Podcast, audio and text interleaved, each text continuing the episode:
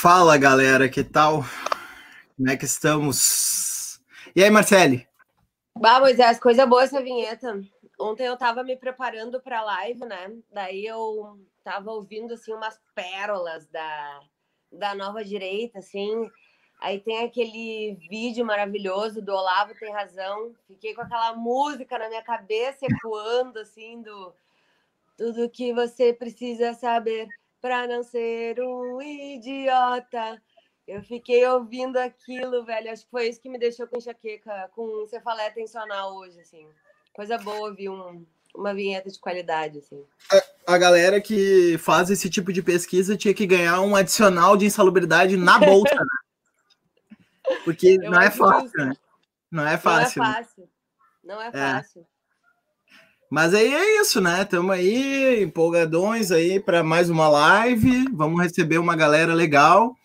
Já vamos botar eles na sala aí, né? Vamos, sem perder tempo.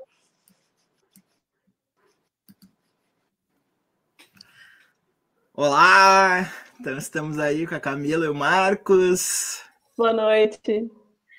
E aí, Marcelo, Moisés, tudo bem? E aí? Tudo, tudo tranquilo. Quer dizer, né? Particularmente hoje eu tô, particularmente hoje eu tô um pouco abalado porque o programa de pós-graduação em que eu dou aula hoje fez uma live e, e, era uma live sobre questão indígena e questão de interculturalidade e racismo e ela foi atacada por, por bolsominions, trolls, robôs, não sabemos exatamente o que, né? Aquele, aquele tipo de ataque que é invadida e os caras começam a postar coisa pornográfica e bem complicado, assim, né? Então eu fiquei um pouco chateado, assim, com isso. Mas agora eu vou descarregar minha raiva aqui na, na, na live. essa, essa galera. Aqui a gente fala e não tem para vocês. Bah, eu acho que é, esse é um ótimo gancho para uma primeira pergunta, inclusive. Manda. não, eu, né, já quebra protocolo, daí já não apresenta, já não fala nada, né? Não, não sei como é que fica, mas eu acho que é um ótimo gancho, porque essa é uma questão bem, bem marcante da, das novas direitas, segundo o trabalho da Camila, né? Ah, quando ela fala da, uh, da que ela faz uma comparação entre uh, os liberais antigos, que eram liberais que dialogavam mais, que inclusive chamavam ao centro-esquerda, a esquerda para os congressos, né? E que aí vem essa galera mais que quer falar palavrão, que, uh, que faz provocações, que, enfim, chega nas colunas uh, na imprensa, nos vídeos na internet, que quer se colocar como contra, né? Até recuperando um pouco a nossa live com a Letícia Cesarino, né? Aquela coisa da cismogênese simétrica entre direita e esquerda do inimigo e tudo mais. E então, assim, já fazendo gancho com essa, essa coisa lamentável que aconteceu contigo, já venho e juntando com a recomendação que nos fizeram de não perder tempo né, nas lives, já chego e peço para a Camila comentar um pouco essa mudança geracional entre a antiga, os antigos liberais e os novos liberais e essa mudança de perfil, assim, né? O que que Uh, o que, que tem a ver né, com, com, a, com as redes uh, sociais, o que, que tem a ver, não sei se com uma moralização da política, o que, que tem a ver com um identitarismo, não sei, vou deixar aí a bola para ti. Bom, maravilha, gente. Obrigada pelo convite. É um prazer poder conversar aqui com vocês. É... Bom, então, Marcelinho, já né, direto para o que você perguntou, eu é isso, né? Eu fiz uma pesquisa de doutorado em que eu entrevistei várias pessoas, né? Lideranças, militantes aí da isso que eu chamo de nova direita. E, na verdade, assim, o, o, a grande diferença, a grande ruptura, né? Porque é óbvio que tem continuidades né, entre a direita que atuava desde a redemocratização e essa direita que a gente né, vê atuando hoje. Mas o, o que é importante ressaltar é um corte em relação ao Pacto de 88. Então, a direita que atuava desde a redemocratização, ela atuava dentro dos limites desse pacto, não só da constituinte, né, que foi feita, mas também é, do modelo de governabilidade que foi adotado. Então, a nova direita ela vem para romper isso, falar, olha, 88 esgotou, já foi, E agora é nós, entendeu? E agora a gente vai arregaçar tudo e a gente tem um outro horizonte aqui, que é justamente ultraliberal, quer dizer, privatiza tudo, e propositivo, né, programático em relação a, a, a, a enfim, ao conservadorismo relacionado a costumes, né, de ter uma coisa tradicionalista mesmo, por vezes até reacionária, inclusive.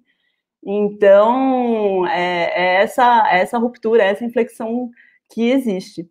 E por isso que é uma, daí a novidade, né? Por isso que eu chamo de nova direita, é, entre outras coisas. Claro, para além de ter novos personagens e também novas ideias, né? E aqui também é importante destacar que a, a novidade em relação às ideias é o que eu chamo de um amálgama novo de ideias, né? Então, entre esse, esse conservadorismo, ou, ou gente que chama de neoconservadorismo, né? Que é antiglobalista, que valoriza né, os valores cristãos tradicionais, tarará, e é isso que eu chamo de ultraliberalismo, que é uma versão muito mais radical, uma defesa muito mais radical do livre mercado em comparação com o neoliberalismo, né? Então, para essa nova direita, os neoliberais são pelegos, cara. tipo, essa galera neoliberal aí, tipo, é pelega, não tem nada a ver com a gente. Então, por isso que é uma galera que chegou para arregaçar, assim, inclusive do ponto de vista filosófico, porque eles, é, vários deles, inclusive, se baseiam, né, no próprio Mises, ou mesmo em autores anarcocapitalistas, tal, acho que a gente pode ter uma, uma conversa por aí. E daí a coisa da, do uso da internet, justamente, favorece é, que, enfim, uma proliferação e uma fragmentação de arenas discursivas, né, em que você pode formular e circular discursos e contradiscursos, e essa galera já está é, já estava na internet já desde 2006, né, quer dizer, há muito tempo, já estava, meu, galera já estava infiltrada aí nos chans norte-americanos, tinha, bom, e a gente tinha nossas versões nativas também, né, o Orkut, o Fórum Wall Jogos, que também a galera usava para discutir política, é, pois é.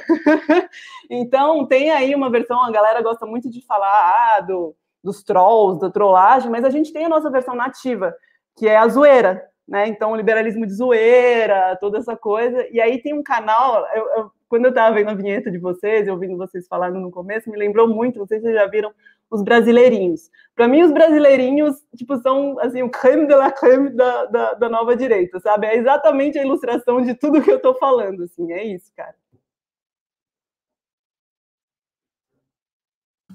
Ô, Marcos, quando, quando a gente se conheceu, a gente é amigo há bastante tempo aí, conhecido, é, desde que. Acho que desde que o Twitter existe, né, velho? Mais ou menos. Ou, desde que a gente entrou no Twitter, deve ser lá por 2009, por ali, mais ou menos. Né? A gente tá velho, né? Porra, 2009 a gente já tava na, na função, né? Mas, enfim. Uh, a gente se conhece há um tempo aí e, e, tu sempre foi um cara que, que eu tinha como referência para debater, seja questões filosóficas uh, relacionadas com o pensamento ameríndio, antropofagia, essas dimensões, uh, seja também a questão antropológica, né? A gente estava falando antes da live que, pô, como é que eu te identifico, cara, como filósofo ou antropólogo? E o lance é o lance é que tu é os dois mesmo, né? Isso que é mais massa. E, e, e daí quem, de repente, quem me propôs essa, essa live para falar da liberdade para a nova direita foi o Marcos, né? Ele não me propôs, é, sei lá, falar alguma questão relacionada com cosmopolítica, com algo que seria, digamos assim, mais, é, digamos assim, dentro do foco habitual que a gente costuma conversar, né? Conta aí para nós, Marcos, o que, que, te motivou a propor esse, esse tema e, e por que, que especificamente é, tu tu quis, uh, enfim, uh, provocar essa conversa entre nós. Então, Moisés, é, eu queria, antes de começar a, a, contar essa historinha, na verdade, agradecer muito você e a Marcele por estarem cuidando desse, desse espaço que vocês criaram. Vocês estão plantando as mudinhas, carpino, deixando bem arrumadinho, né? A gente se sente muito em casa com vocês aqui. E é um espaço fundamental, cara. É um espaço que eu tenho acompanhado as produções de vocês. Né? Eu, eu, comentei com você depois que a meninada aqui em casa dorme, eu boto no fone mesmo e vou fazendo minhas coisas, ouvindo como se fosse um podcast, né? Mas enfim, Moisés, é, na verdade, o que me motivou foi uma certa angústia, porque ao mesmo tempo que a que essa ideia de liberdade ela é, ela é vaga e geral o suficiente para servir para eles e para nós, e ela sempre foi uma, uma bandeira nossa, né? Você pensa bem, nós, aqui, eu imagino que a gente possa falar por nós quatro, que, que, que, que lemos muito 68, né? Gostamos muito de Derrida, Deleuze e Pierre Clastres e, e, etc, etc. E de repente a gente vê um, um dos nossos maiores, digamos, focos de energia, de ser completamente absorvido por um outro discurso. Como a, o trabalho da Camila tem o grande mérito de abrir nossos olhos, de mostrar que isso não é de hoje, né? Isso vem já sendo construído, né? Isso não é, não caiu na nossa cabeça, isso vinha devagarzinho. Mas na verdade eu queria contar uma, uma, uma anedota para vocês. Não é bem uma anedota, na verdade são três anedotas bem rapidinhas. A primeira delas é, é foi em setembro do ano passado, quando Bolsonaro foi fazer o famigerado discurso de abertura no encontro da ONU. E ele levava consigo uma representante Calapalo, que é uma blogueira conhecida, e lá ele apresentou aquela representante Calapalo como alguém que, de uma maneira autêntica e direta, burlava uma representação dos índios que era imposta por motivos ideológicos e por uma, uma espécie de esquema de manipulação geral, né? Ele, ele levou ela, na verdade, como uma contraposição ao Raoni, basicamente. E ele apresentou ela como assim: agora os índios são livres, eles tão, vão ser liberados, eles vão ser libertos dessa amarra ideológica que quer manter eles nesse passado idílico e romantizado, etc. Né? É, depois, por exemplo, quando você pensa no dia ali em dezembro do ano passado, teve um, aqui em Rio Branco um, um lançamento da MP 910, que é a medida provisória de regularização fundiária, que depois é, caducou e está sendo discutida agora. Eu recomendo o pessoal escutar o Vira Casacas com a Helena Palmquist e a Luísa Molina, né, que contaram bem essa história. E a gente teve a presença do Naban Garcia aqui, famoso Naban Garcia, da UDR, que é um, uma das pessoas chaves da política fundiária do Bolsonaro. E o, o Naban, ele, ele, ele insistia ao mesmo tempo numa autenticidade, num contato direto com o povo, né? É, falava, ah, tá aqui o meu cartão, liga para mim. Qualquer um que falava com ele, não, você pode ligar que meu assessor vai conversar com você, né? Mas, ao mesmo tempo, ele forçava, de certa maneira, uma equivalência entre grandes proprietários e pequenos proprietários, falando que a regularização ia libertar todo mundo para produzir, né? Para produzir.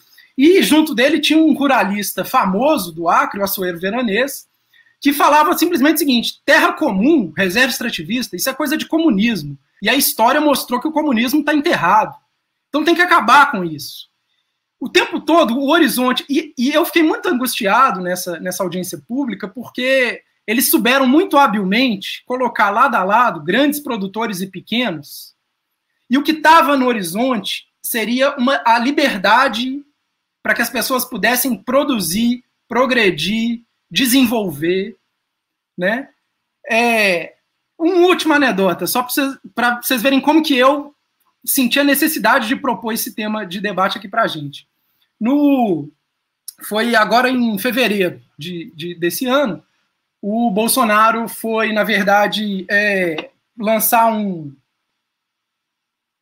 um projeto de lei para regularização da exploração mineral em terra indígena. E o Onix Lorenzoni é, soltou a seguinte pérola. Eu vou citar. Desculpa, pessoal, por citar ele, mas eu vou citar. Hoje, ele, é, ele tem um estilo puxa-saco do Bolsonaro que é engraçado, né? Então ele diz: Hoje, presidente, com a sua assinatura, será a libertação. Ou seja, nós teremos a partir de agora a autonomia dos povos indígenas e a sua liberdade de escolha. Será possível minerar, gerar energia, transmitir energia, exploração de petróleo, gás e cultivo nas terras indígenas. Será a lei áurea, ele diz. Né? Ou seja, é, essa ideia de liberdade, eu acho que um dos méritos mesmo do trabalho da Camila é isso. Ele, é uma ideia que o pessoal da teoria do populismo pode chamar que seria um significante vazio, mas ele não é tão vazio assim, não é um significante vazio, porque ele apresenta um horizonte positivo para as pessoas. Ele apresenta um horizonte positivo para as pessoas. E ele foi completamente capturado nessa nisso, nessa onda que tomou o Brasil de assalto e que a gente demorou muito a ver chegar. Então, do pequeno empresário que se sentiu massacrado por leis trabalhistas que não permitiam a ele contratar mais um funcionário, a um morador da reserva extrativista Chico Mendes, que queria ter 70 cabeças de gado, mas o ICMBio não deixa, o Papo da Liberdade se apresentou para aqueles caras como realmente agora nós vamos ser livres, né? É, essa promessa. E como vários estudiosos de, da, da direita têm mostrado, é uma promessa que ela tem um enraizamento teórico forte. E era isso um pouco que, que, eu, que eu achei que esse espaço seu era ideal para a gente discutir, sabe? Essa questão. Né? Enfim.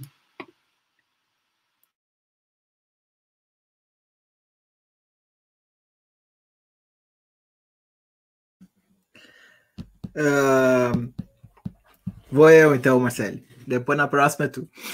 Uh, bom, uh, uma das coisas, então, partindo dessa, dessa, dessa questão que levantou o Marcos, uma das coisas que me chamou muita atenção, até comentei com a, com a Camila antes da live, a gente não se conhecia, se conheceu faz, sei lá, 15 minutos, é que uh, me chamou a atenção no trabalho dela, assim como de outras uh, pesquisadoras, né? E até coloco no feminino porque é, é interessante perceber que quem está escrevendo coisa legal sobre o bolsonarismo em geral é mulher, né?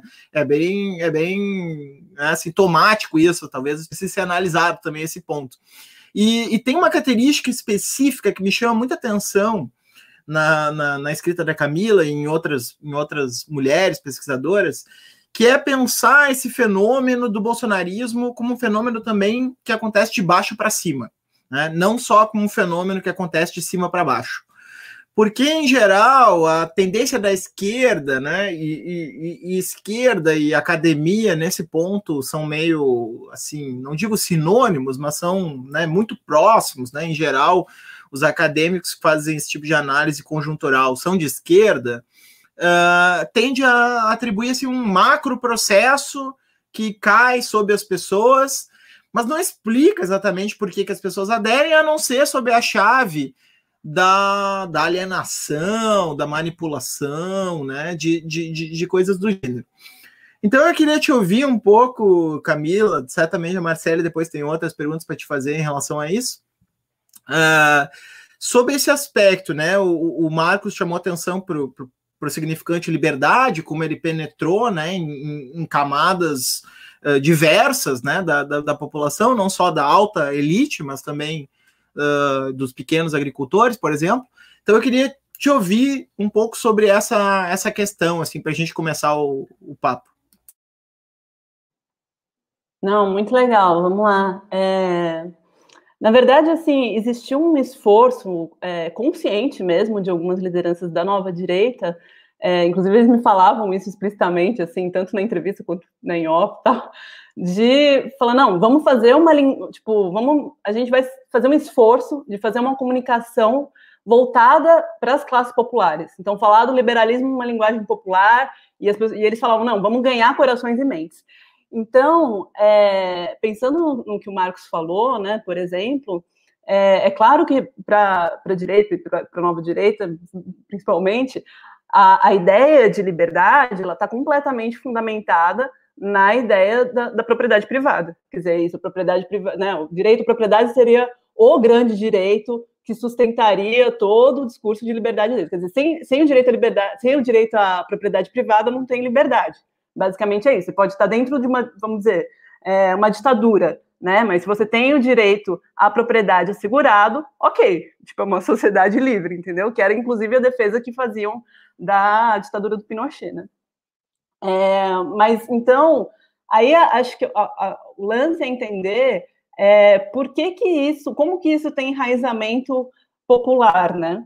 E aí, justamente, entra muito o que o Marcos falou. Quer dizer, para as pessoas, é, para a maioria das pessoas, e eu nem estou falando só de classes populares, não, assim, falando em geral, né?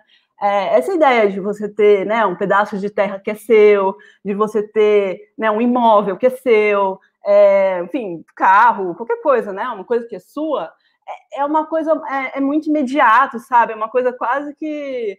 É, né, quase, vamos dizer assim, naturalizada para as pessoas isso. Então, quando você fala, né, dessas coisas, você coloca nesses termos, não, agora você vai ter a liberdade, você vai ter liberdade porque esse pedaço de terra vai ser seu, porque você vai poder fazer, é isso que você falou, você não vai poder ter limite para ter é, quantas cabeças de gado você quiser ter, entendeu?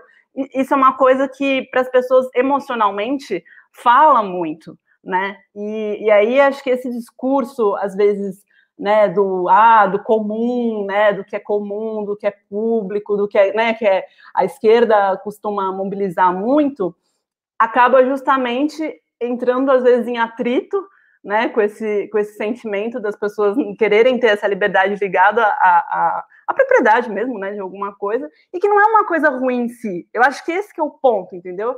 É meio, eu acho que a gente tem uma, e aí eu tô falando a gente como esquerda, né?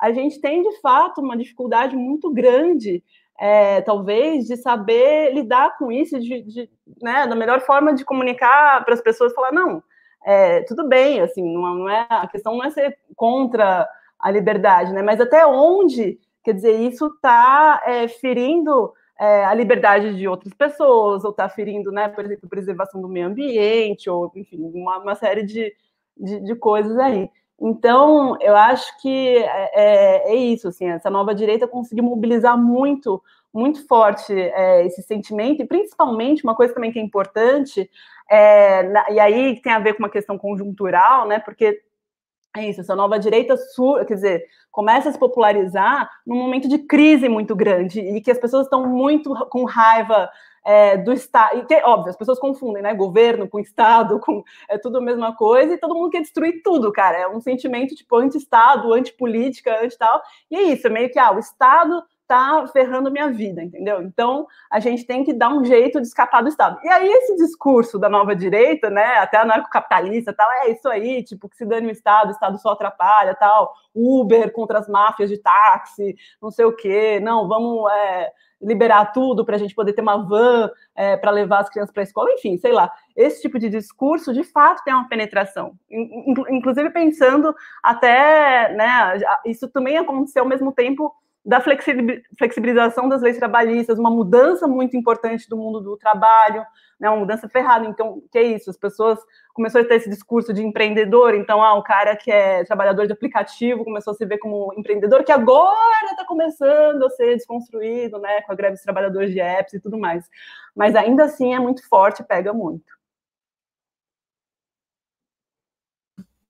Uh, antes de tu, tu pegar, Marcelo, tu pega a próxima rodada, eu vou, vou, vou passar para o Marcos aqui também.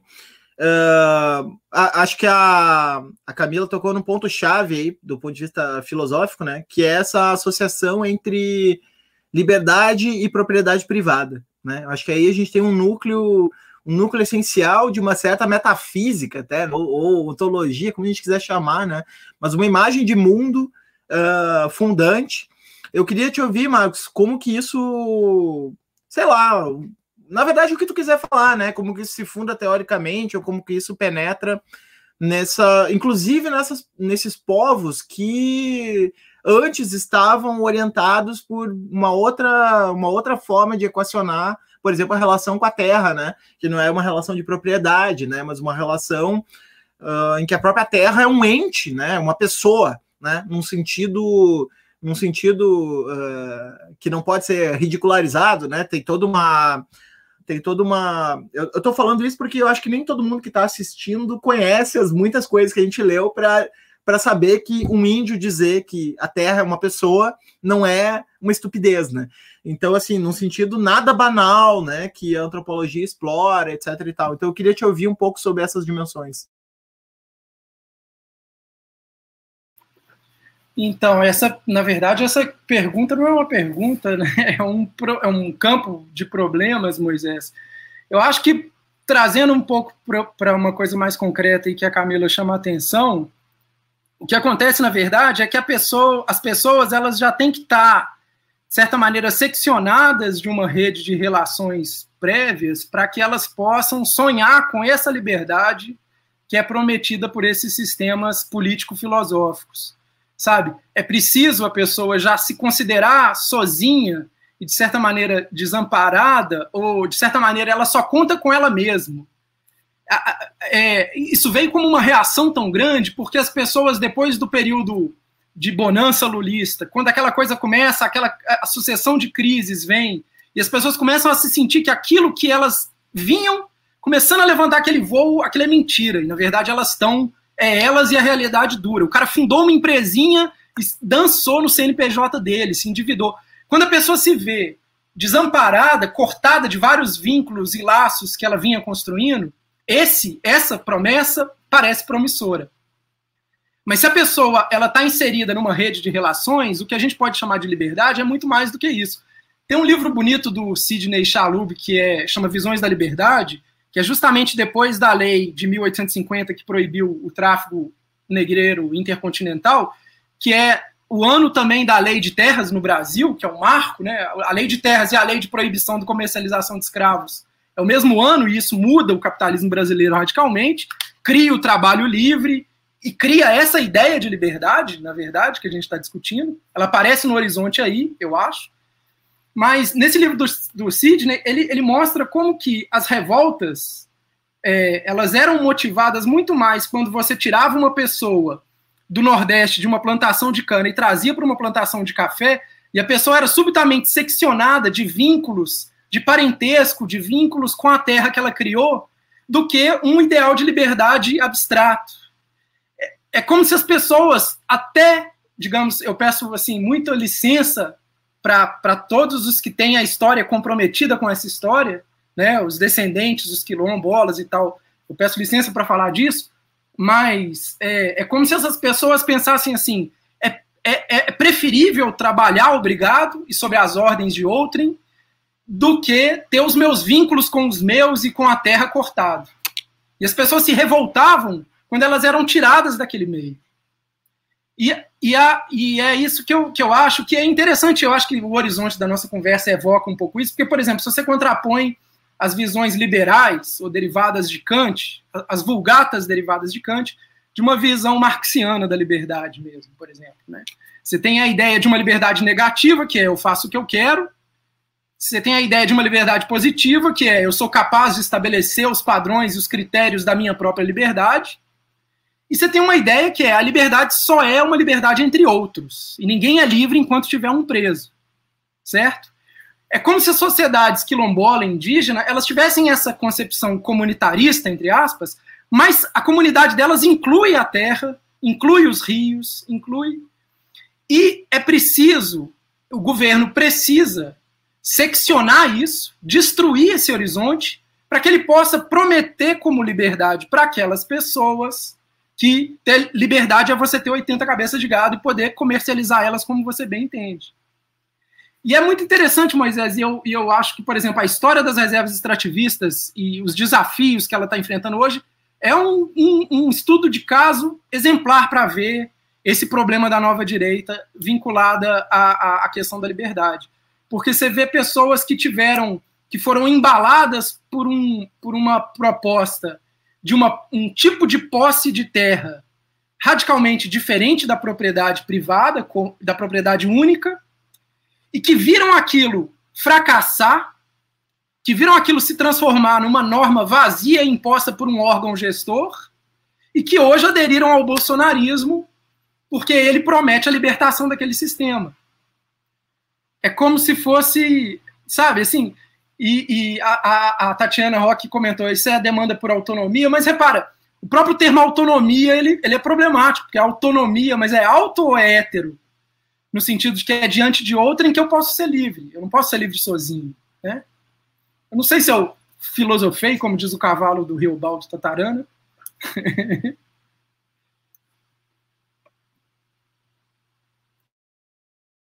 Tem uma parte que eu não respondi, mas a gente vai indo no debate para não, não monopolizar também a palavra. Desculpa.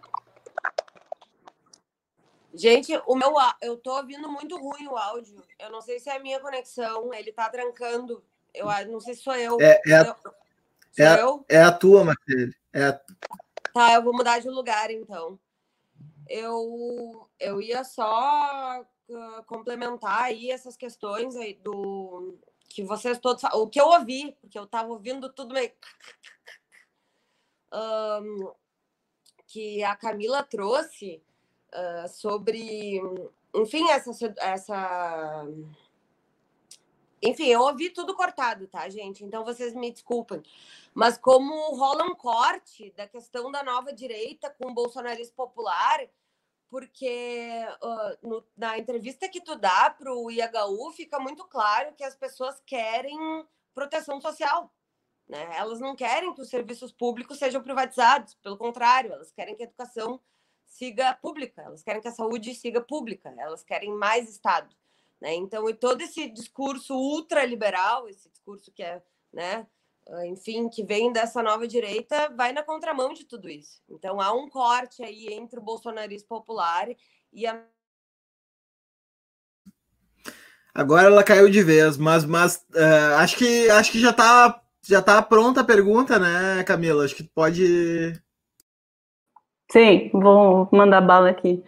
É, cara, então, enquanto, na verdade, enquanto o Marcos estava falando, eu achei muito interessante porque eu fiquei pensando muito na, na frase da Margaret Thatcher, sabe, cara? Tipo, não tem sociedade, tem só você e sua família. É isso, meu. É sabe? É exatamente isso que você falou. Eu concordo muito com as colocações que você fez. Porque, e aí, entrando na pergunta né, sobre bolsonarismo popular, é, justamente é isso. Quer dizer, na verdade, é, as pessoas querem sim né? Se sentir parte. E eu acho que, inclusive, esse sentimento de querer se sentir parte de, um, de uma sociedade, uma, né, alguma coisa assim maior do que, do que você mesmo, vem, ela é preenchida por, por onde? Pela coisa do patriotismo do bolsonarismo. Né? Aí eu acho que pega muito forte para a galera, assim, essa coisa de não, vamos ser patriota, e é isso, Brasil tal, e vamos usar a camiseta do Brasil, e o Bolsonaro é, né, tipo, militar, então ele realmente ama o Brasil. As pessoas falavam muito isso, assim, tipo, não, a gente sabe com certeza que o Bolsonaro ama o Brasil de verdade, sabe? Ele é patriota de verdade. Então, é, quer dizer, tem toda uma construção aí é, de uma nação, né? E a gente sabe que a nação é sempre um negócio imaginado, né? Então, que eu acho que é muito forte, mobiliza muitas pessoas, justamente porque é isso. Assim, porque no cotidiano você tá lá sozinho, ferrado, sem ter a quem recorrer. Tipo, o Estado, né? Você vai ter um atendimento de saúde, fica lá duas mil horas na fila, não consegue, ou se consegue é um negócio ruim, tal, todo mundo de cara feia, não sei o quê. E, é, quer dizer, ao mesmo tempo, na. E aí, outra coisa também que saía muito nas entrevistas que a gente fazia, as pessoas falavam, cara, é, a gente quer discutir essas coisas, né, de, ah, é, é, sei lá, homossexualidade, não sei o quê, tarará, e ninguém fala com a gente, as coisas vêm tudo de cima, cai que nem um tijolo na nossa cabeça, entendeu? Então as pessoas sentem muito isso, que é tipo, meu, um tecnocrata lá em cima decidiu seu filho de, sei lá, três anos, eu, eu até falo uma experiência pessoal minha, meu filho está na creche pública, e eu recebi na minha casa um livrinho bem bacaninha, sobre né, diferentes arranjos familiares, tal, mamãe, mamãe, papai, papai, tal, bacaninha.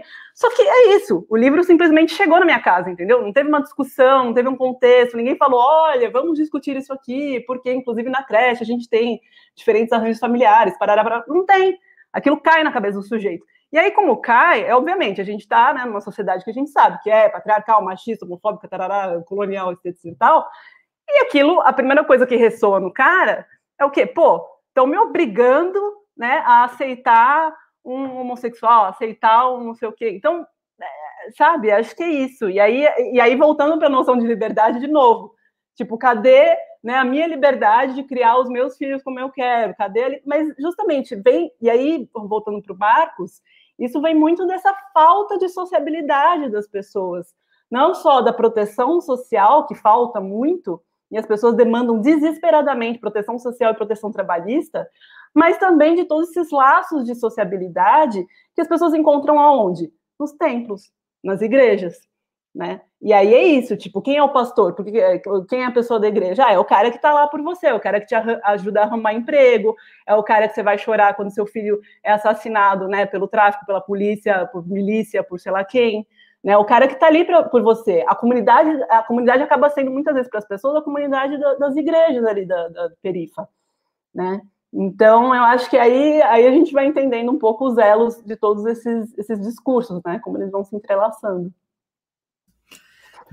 Eu queria até isso que você falou, Camila, é interessante porque quando você pega que a maior parte da, da né, maior parte das pessoas ficou completamente desamparada no, elas veem aqueles direitos de minorias ou de como privilégios justamente por isso. Ela fala, poxa, mas o cara é igual eu, e eu tô lascado e fudido, e o cara tem esse direito e eu não tenho, por exemplo, né? Vamos dizer, é, a gente vê isso muito, por exemplo, com atendimento de saúde específico indígena, por exemplo. Então, enquanto o cara, um, um cidadão comum, vai para a fila do SUS, o indígena é atendido por uma secretaria especial, que, que na verdade é tão ruim quanto, mas enfim.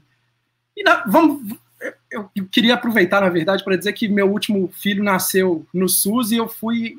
Não tem nada a reclamar, ainda bem que existe o SUS. Né? Mas, enfim, é interessante como que, na verdade, Moisés, sabe essa coisa de que é preciso ter destruído muito para que as pessoas desejem isso tão é, ardorosamente. E o desejo delas não tem nada de irracional e nada de ilusório, na verdade.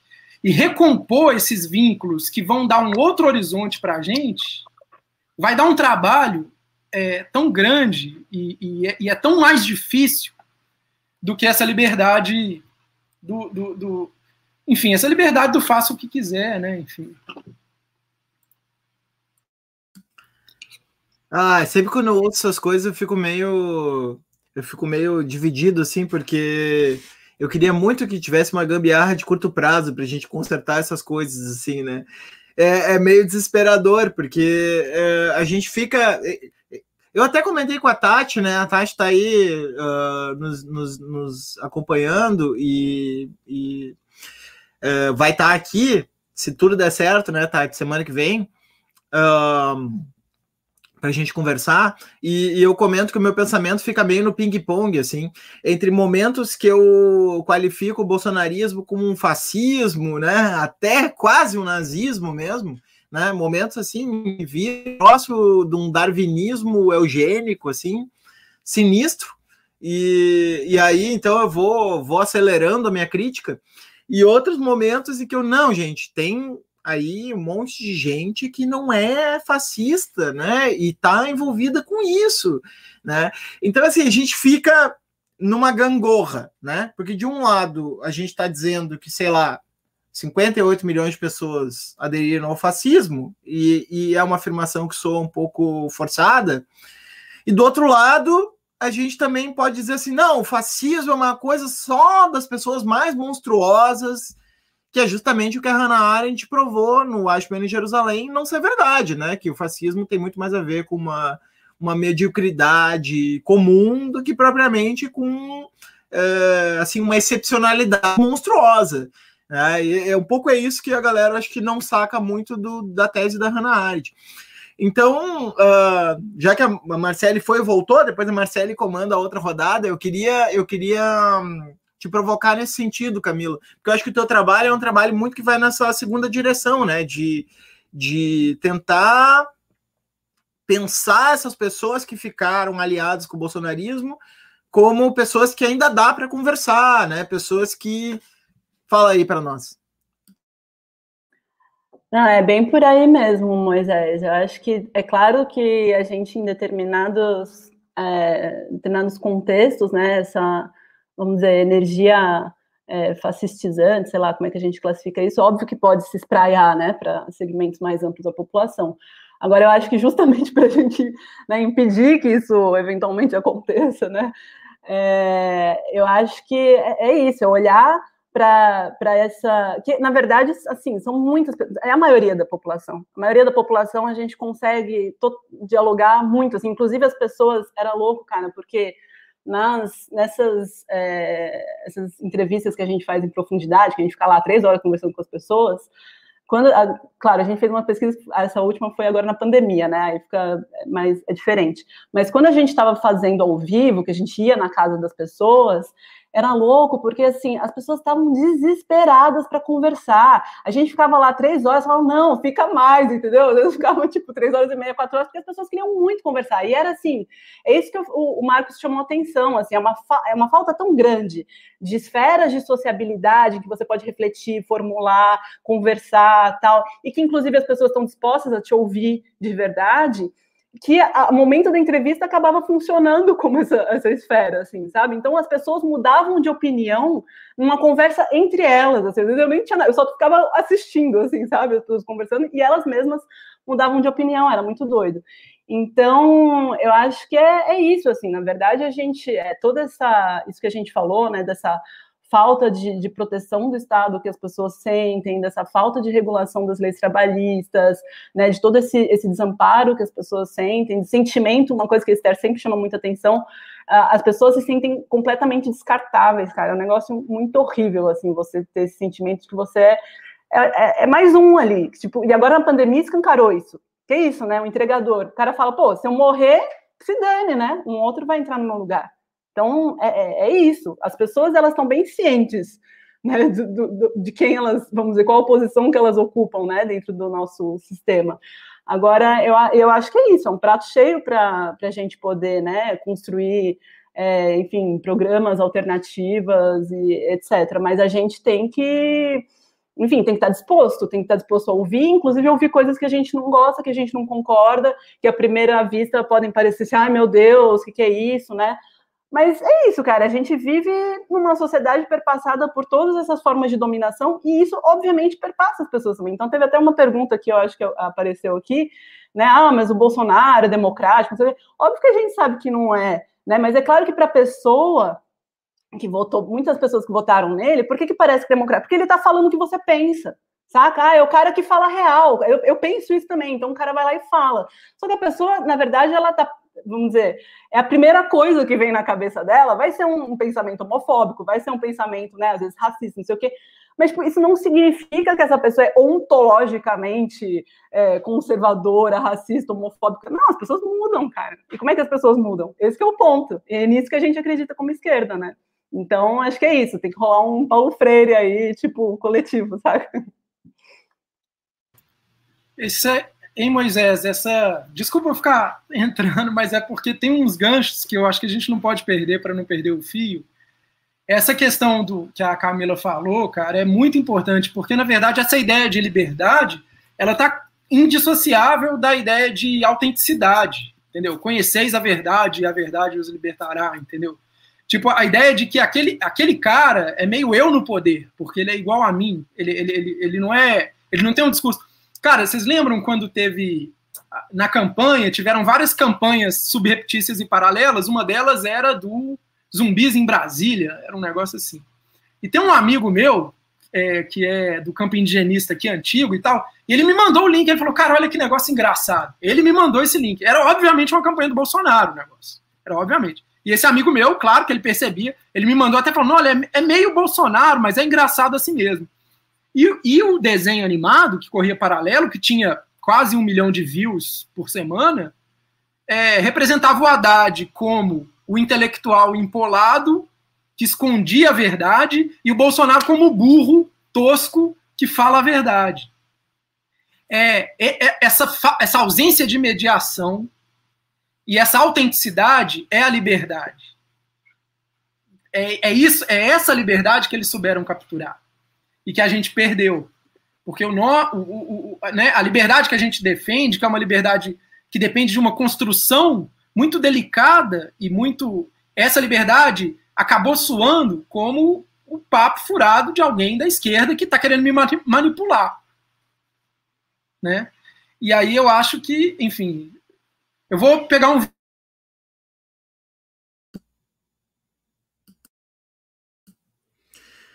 É, ele disse que ia pegar alguma coisa, mas cortou no meio, né? Acho que ele foi pegar um ah, vinho. Não, então, é, ele foi pegar um vinho, né? Uh, assim que é bom. O transe é isso, gente, tá? O transe é essa maravilha. É, todo mundo pode beber, fumar e né, transar, mas não, não em frente às câmeras, porque senão, senão dá problema. Senão o YouTube nos bloqueia. Eu peguei uh, também, Moisés me revoltei aqui, deu tudo errado comigo, não tava bebendo, tava só na água, servi um fernet, não tinha coca, tinha a coca com café da minha mãe, botei uma coquinha com café com fernet, é isso que estou bebendo. É. A Aline não tem inveja. Aline, Co você coca... com gatinho. Aquela coca, coca, com cafeína, sabe? É isso Coca com café com fernet deve ser um negócio que o cara termina igual o Sonic, né? assim. Ô, Camila. olha só, fala, fala, Marcelo, vai lá, toca ficha. Não, eu queria fazer duas perguntas, elas têm um pouco a ver com o que estava rolando, mais ou menos, tá? uma é a seguinte: no texto que saiu para a IHU, tu fala do. Tu divide os eleitores do Bolsonaro naqueles três grupos, né? Dos fiéis, fiéis apoiadores críticos e arrependidos, e isso dentro do âmbito lá do bolsonarismo popular.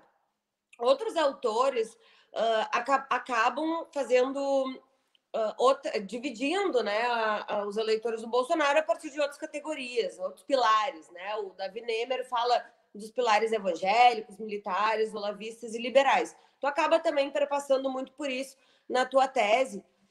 Uh, eu queria saber se tu consegue fazer misturar um pouco, né? Fazer atravessamentos entre uh, arrependidos, apoiadores críticos e fiéis uh, dentro dessas subcategorias aí de evangélicos, liberais, olavistas e militares. Ou se ainda não dá para fazer muito esses recortes. E a segunda pergunta, para não perder uh, o que já foi colocado sobre a questão da condescendência, da esquerda, etc., era no sentido de que se nas tuas entrevistas, eu vi que tu entrevistou algumas mulheres liberais. E eu queria saber se apareceu lateralmente ou diretamente nessas entrevistas, ou mesmo nos, no, nas relações que tu travou com esses entrevistados, alguma coisa sobre dinâmicas de gênero. Por quê? Porque o que chega para gente, como esquerda, uh, de, desses ativistas da nova direita, é muito caricato.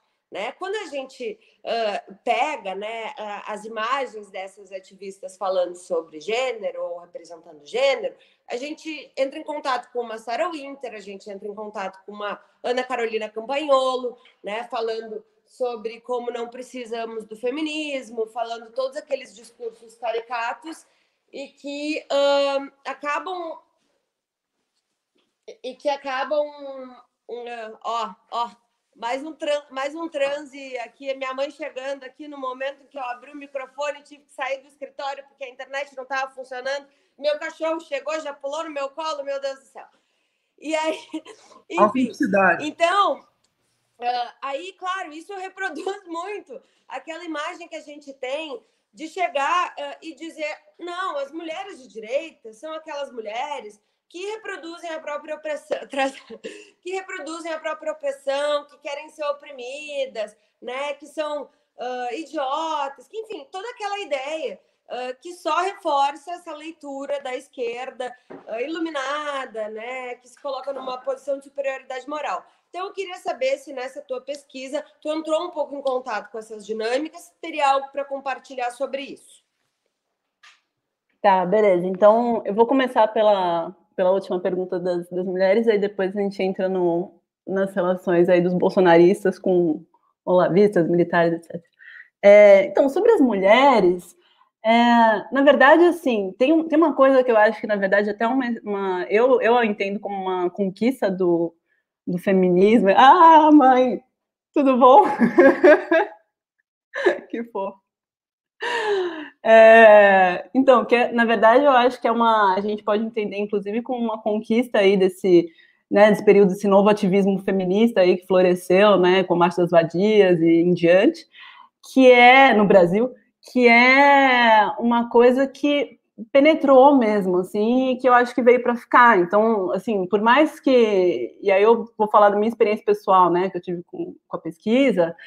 É, enfim, eu sei que tem gente que não gosta muito dessa palavra, que é meio feia e tal, mas eu acho que o ponto é que a mulherada, mesmo a mulherada de direita, tem uma coisa de ter se sentido empoderada, sabe? Então, eu acho que não é à toa é, que a gente vê aí várias lideranças, tipo, mega fodas da, da, nova direita, que são mulheres, cara. Janaína Pascoal teve 2 milhões de votos, a mulher teve 2 milhões de votos, né? Joyce Hasselman, não sei o quê, e óbvio também essas lideranças né, regionais, como você falou, da Ana tal, não sei o quê. Então, é, eu, eu acho que isso é uma coisa, assim, eu pelo menos vejo com bons olhos, né? Ainda que, óbvio, eu tenho minhas discordâncias é, ideológicas radicais, né, com essa galera, mas, assim, eu acho que é uma coisa legal. Inclusive, quando eu estava fazendo a pesquisa, eu lembro que eu tinha um. É, eu conheço um, historiador que ele trabalha na, na editora Mises, E, e, ele, eu lembro que falava assim, olha, não, mas tipo, a gente tem mulheres aqui nas nossas, né, nas nossas think tanks, nas nossas organizações, inclusive mulher que é diretora, que é presidenta, que não sei o quê, e no movimento estudantil também, lideranças, né, tipo, que são mulheres, tarará. Então tinha até um certo, tipo, tinha uma coisa que era real mesmo, assim, de falar, pô, legal, sabe? A mulherada tá aí, né, tomando a frente, tal, não sei o quê. Então eu acho que isso é uma coisa positiva. Agora, dito isso, é, eu acho que tem, quer dizer, é óbvio que tem algumas figuras é, que eventualmente se aproveitam também para se projetar tal, e às vezes, né, fazem uns discursos, é, sei lá, que às vezes acho que acaba até soando um pouco artificial, assim, uma coisa meio estranha, não sei o quê, mas ao mesmo tempo, eu acho que tem também é, uma coisa de tipo, por exemplo, eu tenho uma amiga que é ela é, ela é negra, nordestina, é, de origem periférica, tal, não sei o quê, bissexual e libertariana. então, então é, é, isso, cara. É, é, é o nosso mundo, entendeu? A gente tem que entender que, tipo, né, as pessoas podem ser tudo isso elas não precisam ser, né, ser de esquerda tal, e não precisam sofrer. Tipo, elas têm liberdade para escolher o lado político delas, o lado, sei lá, a ideologia que elas vão defender e tal. E é isso, vamos conversar. Ah, vamos, vamos, trazer essa tua amiga para cá. Vamos, vamos, trazer. Desculpa te cortar, mas vamos. Não, me, me passa, me passa, ah. me passa o contato dela que eu, que eu vou, vou trazer ela para uma live aqui. Ela é a maravilhosa, essa maravilhosa. Pessoa. Sibeli, te amo. Sibeli, te amo, maravilhosa. Mulherão, e assim, é, mas, mas é, e, aí a gente é amiga, sabe? Eu sou de esquerda, a gente é amiga. Então, eu acho que tem também uma coisa da gente, de, de novo, né? Também, assim, as pessoas são complexas, sabe? Tipo, a gente também tem que desnaturalizar. Eu sei que a gente está num cenário medonho de, sei lá, Bolsonaro. Inclusive é isso, ela também acha Bolsonaro bizarro, sabe? Então, tipo, acho que a gente também tem que se ligar nisso. Tem muita gente da nova direita que acha o Bolsonaro mega bizarro, sempre achou desde o começo, entendeu? Então é isso. A gente for, inclusive, formar uma frentona aqui para tirar esse cara do poder, a gente está todo mundo junto, sabe? Se abraça e vai. Agora, bom, voltando pro, é, para a questão do, do bolsonarismo, você perguntou, eu acho que assim, é, indo para vou tentar estabelecer algumas relações, tá? É claro que pode ficar, né? Não vai ser uma coisa. Eu também não estou aqui no meu papel super acadêmica, tal, bonitinha. Vamos, né? Esgarçar um pouco aqui a coisa. Eu acho que assim, o, o que tem para as pessoas que é muito forte, por exemplo, que pega esse negócio do militar, é a necessidade de ordem. Então a, a galera acha que está tudo caos, sabe? Ah, é corrupção, é caos moral, porque é isso, ah, todo mundo agora é viado, não sei o quê, estou falando do jeito que as pessoas falam, né? As pessoas falam muito palavrão, inclusive eu acho ótimo. É, e tal, e é isso. Tá o caos, então a gente precisa de ordem, entendeu? Ordem, inclusive, inclusive contra o crime, porque é isso, as pessoas falam muito isso. A esquerda não sabe falar sobre segurança pública, sobre criminalidade. Então, eu lembro que até a Esther fala muito de um, um, cara que ela entrevistou, que falou assim: Meu, voltei no Bolsonaro porque era o único que falava em segurança pública. O único que falava. Tipo, não interessa o que ele propõe, mas ele falava. Então é isso, a necessidade de ordem aí vem muito ao encontro dessa, dessa coisa dos militares, da confiança que as pessoas têm no, nos militares, né? É, inclusive como uma instituição que as pessoas veem como um pouco corrupta. Isso é importante. Aí, bom, a coisa do olavismo, aí eu acho que entra muito óbvio que a maioria das pessoas nem deve conhecer o Olavo de Carvalho, tipo, que se dane quem é o Olavo de Carvalho. Mas o ponto é, é que eu acho que aí sim entra é a coisa do anticomunismo. E, eventualmente, as pessoas têm o entendimento que as pessoas têm de comunismo. Ah, comunismo é autoritarismo, comunismo é Venezuela, comunismo é tipo Cuba, e aí entra de novo na questão da liberdade, é você não poder fazer o que você é, quer fazer, porque o Estado vai lá cortar seu barato, entendeu? Então, acho que aí essa leitura é, do Olavo, né, do anticomunismo, anti-esquerdismo, pega muito aí. Então, essa, essa ideia de tipo, não, é, esquerda é isso, é mais Estado, mais autoritarismo tal, e isso vai é, acabar com a sua liberdade. Isso, isso é uma coisa que eventualmente pega assim entre as classes populares. Aí a gente foi olavismo, militarismo. Ah, que fofo. Quais que eram, qual que eram os outros, Marcele?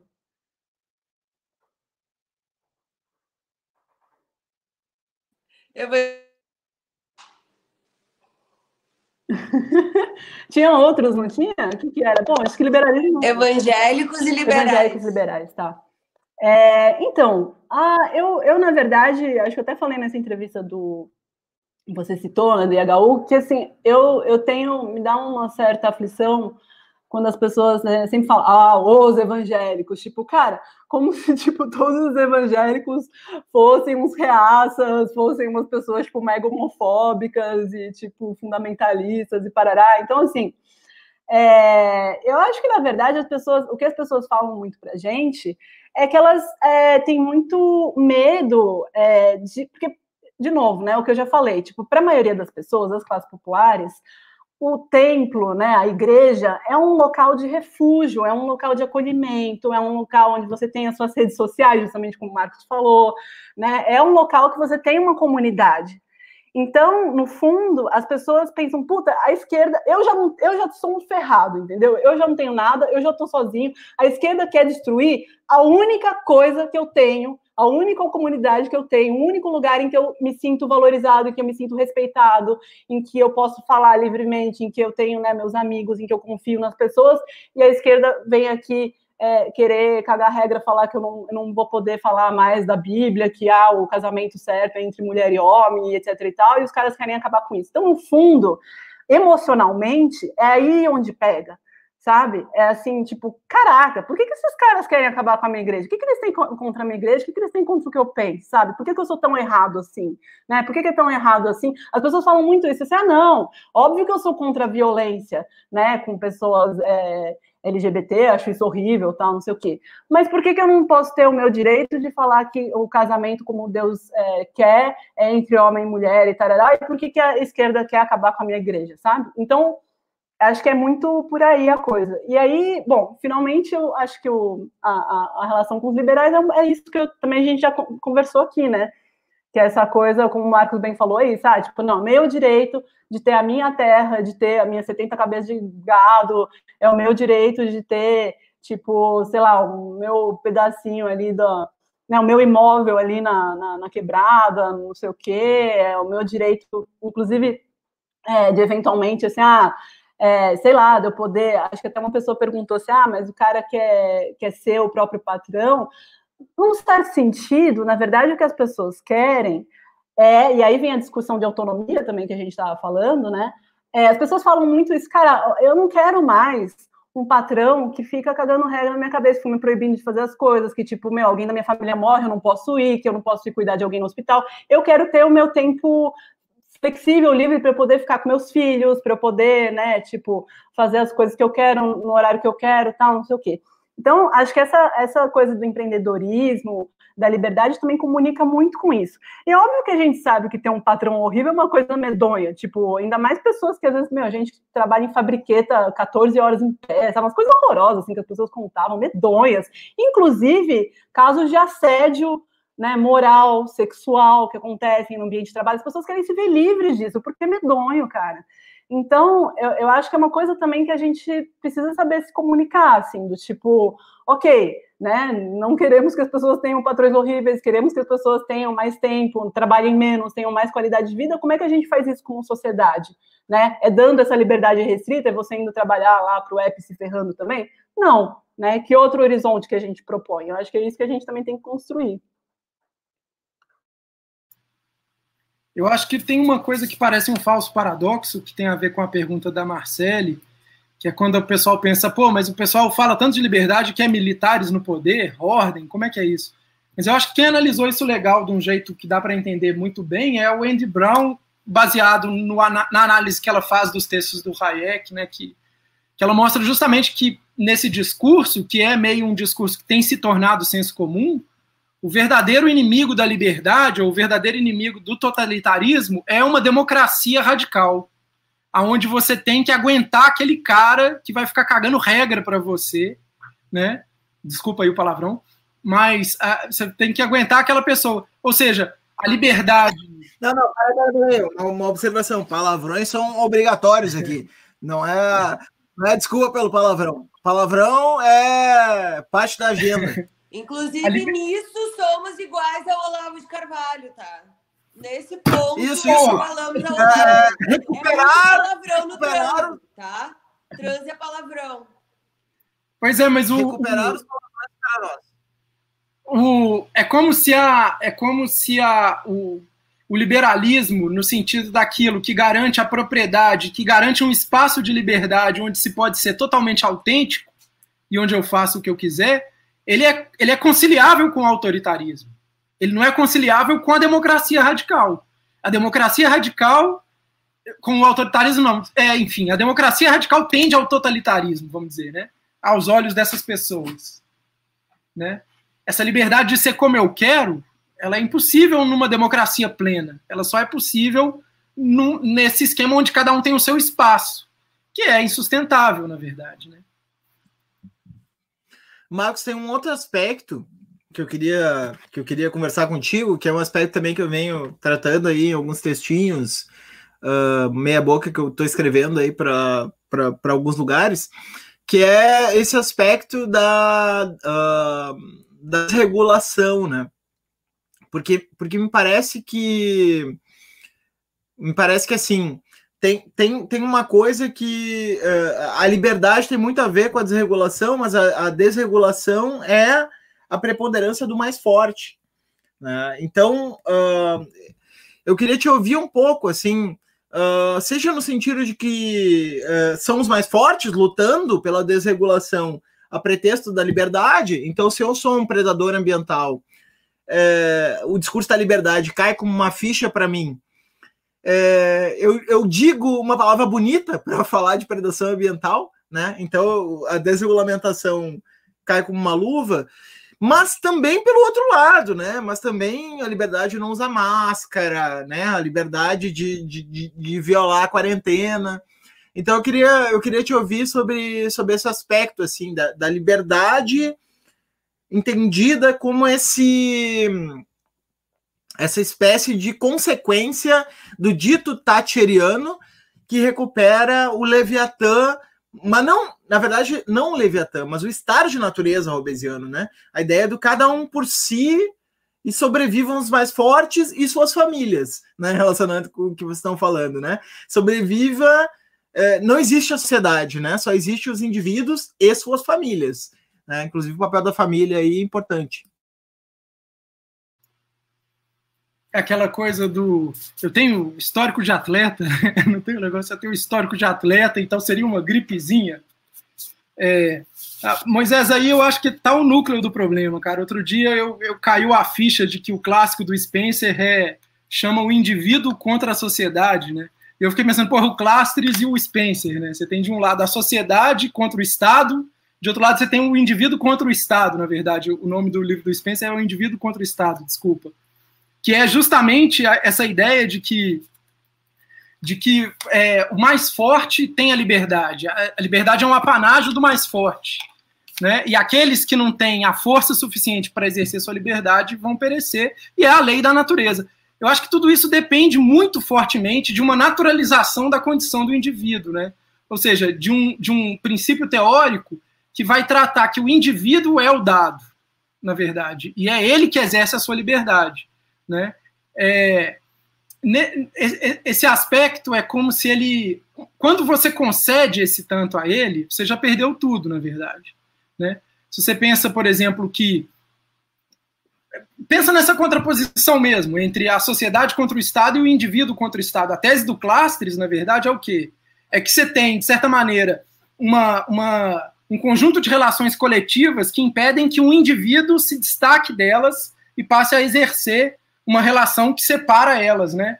Você cria essa separação entre o chefe e o povo, e é contra essa separação que a sociedade contra o Estado trabalha, tornando o chefe sempre como alguém que depende daqueles, ou seja, ele tem um discurso vazio, ele deve o tempo todo, etc. No Spencer você tem o contrário, você tem um indivíduo que é, de certa maneira, aquele que vence uma luta pela sobrevivência e que, por isso, exerce a sua liberdade, né? Essa ideia eu acho que a gente trabalhou pouco ainda em Camila. Eu acho que a gente tinha que, não sei como fazer isso, mas é, de certa maneira estudar mais etnograficamente como que ela reflete, é, para além do, disso que a gente já tem muito bem analisado nesses sistemas de, de propaganda neoliberal, que é o indivíduo empreendedor de si e a, a responsabilização individual pelas falhas, né, etc. Mas isso tem um enraizamento tão pregnante, sabe? Eu lembro na campanha, indo conversar com os meus vizinhos, eu moro num bairro que é muito, é, muito heterogêneo, que tem pessoas de diversas condições sociais muito próximas umas das outras, e eu ia conversar com eles, e eles se, se ressentiam muito dessas imposições é, que não deixavam eles progredir como se fosse, sabe? A gente volta um pouco nessa coisa. Se uma vez que o cara está seccionado e ele naturalizou a condição individual dele, da luta por sobrevivência como um fato individual, aquilo se torna naturalmente, o, o horizonte dele se torna naturalmente essa liberdade. Né? Eu não sei se eu fugi, Moisés, desculpa. É, enfim. Não, não. Respondeu. Vai, Camila, tu pode comentar direto aí, né? A fala do, do Marcos. É, putz, então, Marcos, na verdade, eu acho que o. Porque aí você que você que manja mais também você me fala, assim, porque faz tempo que eu li o Clássicos, mas eu lembro que quando eu li, tinha também uma coisa de tipo num certo sentido, quer dizer, você também, se você era diferente, né, naquela sociedade, naquela comunidade, você era posto para fora, né? Tipo, tinha uma coisa de você reforçar por meio de uma série de, de, de maneiras que, né, certos costumes, certas formas de ser, de agir e tudo mais, para aquela comunidade se manter unida né? E acho que até o Clássico tem um livro, inclusive, que eu lembro, faz muito tempo que eu li, mas sobre a guerra, né? A função da guerra, não sei o quê, então essas cisões e tudo mais. Então, é, é, eu acho que é uma coisa de, tipo, quando, gente, quando por exemplo, as pessoas pensam, é, às vezes eu acho que, agora eu vou dar um salto, assim, meio quântico, mas quando as pessoas pensam em esquerda, em comunismo, em, é, é, eu acho que vem muito uma imagem, assim, ainda, acho que ainda está muito forte essa imagem de tipo, não, é, todo mundo vai ter que, sabe, ser meio parecido, ser meio igual, pensar igual, não sei o quê, e aí justamente vem essa coisa da imposição e de tipo, ah, então, do politicamente correto, né? Então é isso, eu não posso ser diferente, eu não posso falar o que eu acho de verdade, eu não posso me expressar, não posso. E a nova direita e o, e o Bolsonaro surfaram assim nisso forte, cara. E aí vem de novo a questão da liberdade, de novo a questão da autonomia, do tipo, olha aí a esquerda autoritária querendo né, cortar seu barato porque você não está obedecendo né, a cartilha do, do, politicamente correto. E a gente sabe que tem uma galera que é arrogante mesmo e que é, né, não tô, tem autoritarismo sim muito na esquerda e tal, mas eu, eu acho que o, o, ponto é isso, assim, é tipo, bom, é como que, que a gente saber apresentar que tipo, no limite, que tipo de sociedade que a gente quer construir, né? Como que, como que a gente vai conseguir é, compatibilizar determinadas liberdades, inclusive pensando em liberdade de expressão, né? Por exemplo, na internet a gente vê uma puta discussão agora, né? Sobre negócio de desinformação, fake news aí e tal, não sei o quê. É, é, é isso, tipo, bom, e aí? A pessoa vai falar um negócio que, tipo, não é criminoso, mas porque você não gostou, você vai excluir. Né? E isso, obviamente, pode valer para a gente também. A gente tem que pensar que a gente está, né? Pô, o Bolsonaro está no poder. O que, ele vai fazer com uma lei dessa? Tipo, você acha que ele não vai ferrar com, né, com a esquerda? Tá? Os juízes, cara, os juízes no Brasil são muito conservadores, muito. Como é que vocês acham que eles vão julgar os casos?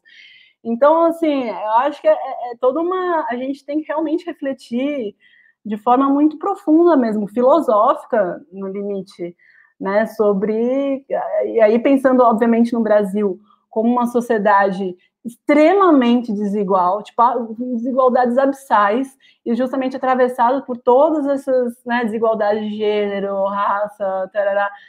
Como que a gente, o lance é como também que a gente, uma coisa que saiu muito nas nossas pesquisas é como a gente consegue fazer essa articulação entre a desigualdade social, que para todo mundo é o principal problema do Brasil, é o grande problema do Brasil, e justamente todas essas desigualdades que a esquerda recentemente vem, acertadamente, obviamente, né, é, batendo muito pé. Então, desigualdade de gênero, desigualdade de raça, desigualdade né, étnica, tal, não sei o quê, pessoas com deficiência, etc e tal, gordofobia, não sei o quê. Então, como é que a gente conecta todo esse debate muito bacana, tal, todos esses avanços, com a questão da desigualdade social e fala para as pessoas, olha, gente, tipo, as nossas propostas são essas, sabe?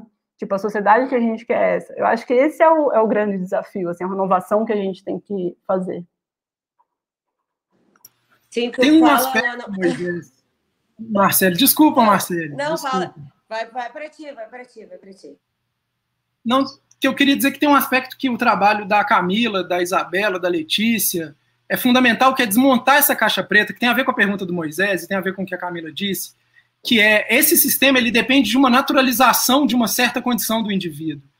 E o que elas estão mostrando para a gente, na verdade, é que elas estão desmontando uma caixa preta de produção desse sujeito que supostamente é dado, né? E na verdade isso é fundamental, porque é, se a gente assume que o sujeito é dado, a gente perdeu a, a, a briga toda, né?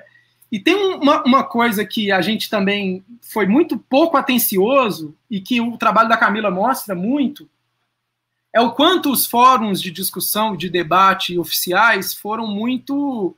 É, quanto, o quanto essa, essa turma, que na verdade arquitetou os movimentos de rua da direita, viram na universidade e nos fóruns oficiais como censurados, como o tempo todo a porta foi fechada na nossa cara. Eu queria falar ali de um Mises, eu era taxado de burro, sacou? E tal. E, e o quanto que isso aparece como o motivo que levou a galera a se unir, como que o motivo que essa coisa do e aí volta num tema que o Moisés, eu acho que o Moisés é uma das pessoas que fala disso com mais delicadeza e com mais sutileza num sentido muito importante, que é a questão do politicamente correto, do cancelamento, que é um puta de um problema, sabe? É um baita de um problema, entendeu? E tem a ver, de novo, volta com todo esse novelinho, com essa, essa, essa, essa coisa embaraçada que a gente está tentando meio tateando ainda para desenrolar, que tem a ver com autenticidade, com liberdade de falar o que eu quero, liberdade de expressão, né? É, enfim.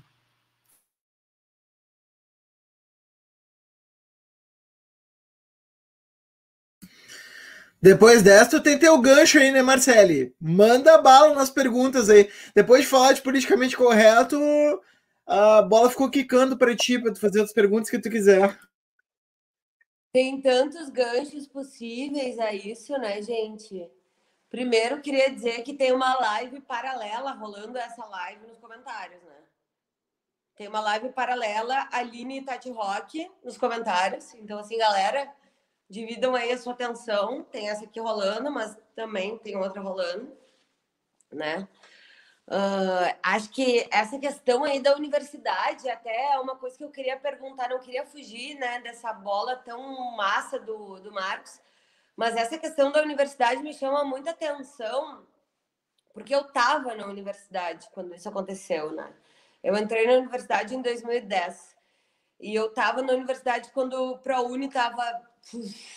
Quando a diversidade estava acontecendo, quando, enfim, no, no período né, mais uh, bonito, assim, né? E quando a, a esquerda estava na PUC, enfim, na privada.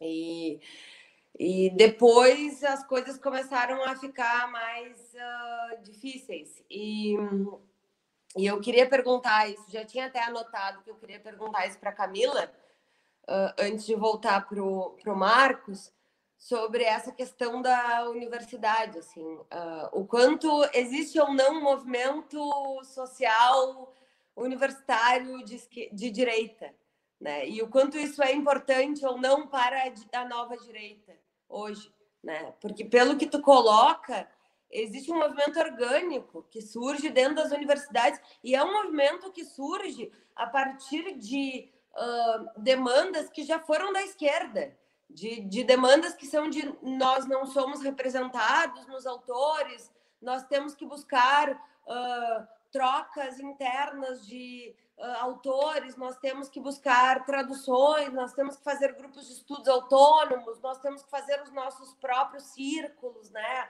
Os nossos professores não respondem às nossas demandas. Então, todas essas dinâmicas que a gente ouviu a, a própria esquerda, né, historicamente também falar, a gente ouve, de certa forma, tu traduzir isso no teu trabalho. Né? Então, hoje em dia, existe esse movimento social nas universidades de direita E eu pergunto isso também tendo em vista que hoje o MEC é um dos principais focos de agitação do bolsonarismo. Né? O bolsonarismo que usa lá as pautas educacionais para ficar usando uh, aqueles estereótipos eternos de que a universidade é o lugar dos maconheiros, é o lugar das orgias, é o lugar né, dos cursos que não produzem nada e usa esses discursos para cortar bolsa, para cortar verba, para tentar intervir na autonomia universitária, para, enfim, tomar todas essas medidas. E bem, a gente está vendo que, aparentemente, esse, essa mudança de perfil de, da, dos novos liberais tá, tá também está partindo da mudança de organização nas universidades. Então, eu queria ouvir um pouco de ti também, o que, que qual é a importância para eles uh, das universidades e se isso é orgânico ou se isso tem a ver com um exercício mais coordenado. Né? E depois gostaria também de voltar para o Marcos para essa questão aí do, da liberdade do cancelamento e de isso, isso tem que ser outra live, gente, pelo amor de Deus. Mas enfim, tá. Ó, o, o Fernet já está fazendo efeito.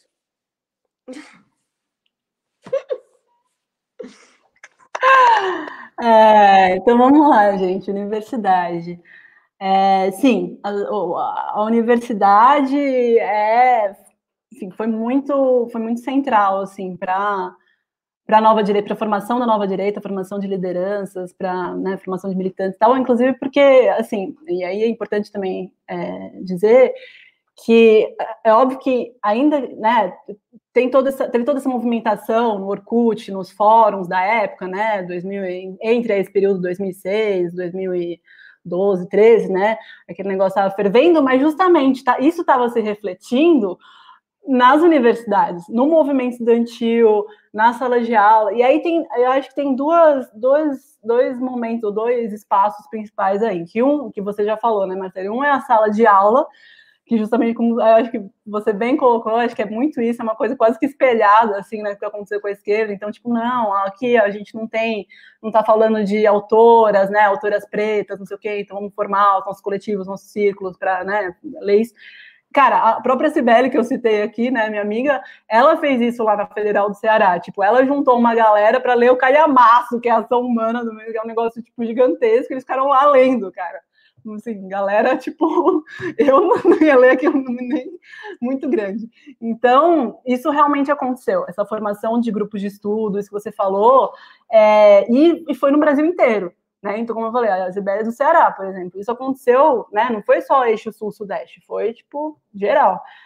E ao mesmo tempo em que estava acontecendo a formação desses grupos de estudo, essas discussões, tal, que era, né, essa dinâmica bem online, offline, e tudo borrado, tal, é, também, e aqui é importante dizer, do papel que o movimento estudantil jogou nisso. Porque a gente sabe que, né, eu fiz movimento estudantil na USP e tal, a gente sabe que é, o movimento estudantil, na grande maioria das universidades é, públicas, ele é, sim, é, hegemonizado pela esquerda, né? Não tem como falar que não é. São, são raros os lugares em que não é óbvio que tem lugar, né, que tem direito mais forte, mas assim a maioria é hegemonizado pela esquerda, ainda mais nessa, ainda mais na época da hegemonia lulista. Assim. Então, é...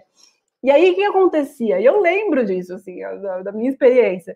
Tipo, meu, vinha um cara da, eu fiz ciências sociais, né? Aí vinha um cara, tipo, sabe, super de boa, assim, ah, gente, por que, que a gente não cria um, sei lá, um escritório, um negócio que tem como é que é, umas coisas de empresa, sei lá, um negócio meio empresas de, de, de estudante, não sei o que, tal, para a gente poder trabalhar depois quando a gente sair da. E a galera caía matando em cima do carinha, assim, tipo, nossa, seu capitalista, seu horrível, tipo, não falo com você, entendeu? Seu horrível. Então, pô, o cara tava na mão boa, tipo, vamos lá conversar com o cara, calma, galera, não é para tanto. Então, assim, esse tipo de situação acontecia muito, entendeu? E aí, eu, até o cara. Esse um, foi até uma entrevista que não foi nem para mim, foi para uma amiga minha, uma colega minha que pesquisou mais a fundo o MBL do que eu é, o Renan Santos falou para ela, falou assim, meu, a gente na, na São Francisco, no, no, né, no Lago São Francisco, ali no direito da USP, a gente tinha tanto medo de falar que a gente, que, a gente pensar que a gente pudesse ser de direita, de repente, vai que, que a gente meio pagava de louco, de anarco, sabe? Formava umas chapas com os nomes nada a ver, não sei o quê, tarará. porque é isso, esse fenômeno da direita envergonhada ainda estava muito forte. E aí, meu, imagina, se a galera já tinha medo de se dizer de direita em geral, para o movimento estudantil, então, era, era morte, né? Imagina alguém te, falar que você era de direita, era só morte social. Era um negócio assim, esquece, amigo, você não vai, não vai mais namorar ninguém aqui, entendeu? Não vai ficar mais com ninguém. Sabe, esquece, sabe aquele papo lá do como é que é só o pessoal de esquerda que namora, os caras de direita. É isso aí, meu. Isso era real no movimento estudantil, entendeu? Você é de direita, esquece você. Então, assim. então, isso, isso foi sério, porque obviamente a galera ficou puta, certo? E aí começou a formar as próprias chapas para disputar centro acadêmico e DC e começou a ganhar. Porque, inclusive, eles falavam assim, meu a gente quer a, a, a, esquerda, e às vezes com razão, em vários contextos, a esquerda não representa a maioria dos estudantes, a maioria que, que as pessoas pensam, é tipo mega autoritária, mega arrogante, não sei o quê, então a gente vai formar o nosso rolê, e eles começaram a ganhar, e eles começaram a ganhar, e essa galera né, foi indo, foi indo, foi se formando, também foi saindo da universidade, começaram a entrar nos think tanks da vida, nos partidos da vida, nos MBL da vida, não sei o que lá, e aí estamos aqui, né, estamos aqui, então, assim, a universidade com certeza tem um papel é, fundamental. E eu acho que essa, né, eu acho que o Marcos vai falar mais disso, mas eu acho que essa cultura também do cancelamento, é, ela não vem do nada, né? Ela vem de algum, de algum lugar. Então, eu acho que são, são coisas que estão relacionadas. A gente também tem que pensar na nossa, nas nossas próprias experiências, na nossa própria sociabilidade, de olhar com um olhar crítico, né? Às vezes também é muito saudável, assim de, de, pensar, né, como que foi todo esse período, tal, principalmente, né, para gente que vive muito o ambiente universitário, inclusive preza pela liberdade, né, no, dentro da, da universidade, que agora justamente está sendo mega ameaçada, e eu acho que não é à toa, né, não é à toa. Os caras sabem que a universidade é, sim, é, um, um espaço central é, da sociedade, ainda mais agora, ainda mais agora que as classes populares estão entrando, sim, em massa na, na universidade, que gente negra está entrando, que gente periférica está entrando, então cada vez mais a universidade está se abrindo e cada vez mais vai, vai se oxigenar, vai ter mais debate, vai, e os caras querem cortar nossas asinhas, querem cortar isso aí. Essa, essa questão que a Camila falou é fundamental para entender como que essa galera conseguiu ser os novos punk, né? Na verdade, como que eles conseguiram se colocar, é brasileirinhos, né? Voltamos ao brasileirinhos. Eles são os subversivos, eles, se, eles conseguiram se tornar os subversivos. Né? Aqueles que falam verdades inconvenientes, aqueles que são verdadeiramente livres diante de um establishment que, segundo eles, é de esquerda. E essa é uma tese do Olavo, que o Olavo martela há 20 anos, entendeu? Mainstream é de esquerda, mainstream é de esquerda. Livro do Flávio Gordon, é o Flávio Gordon? Não, é o Flávio, né? livro do Flávio Gordon e tal. É, essa questão da. Mas é, é, falso, na verdade, né? O que, o, que, o que me admira é isso, é que é muito falso. Eu me formei, fiz até o mestrado, eu fiz na UFMG, na Fafiche.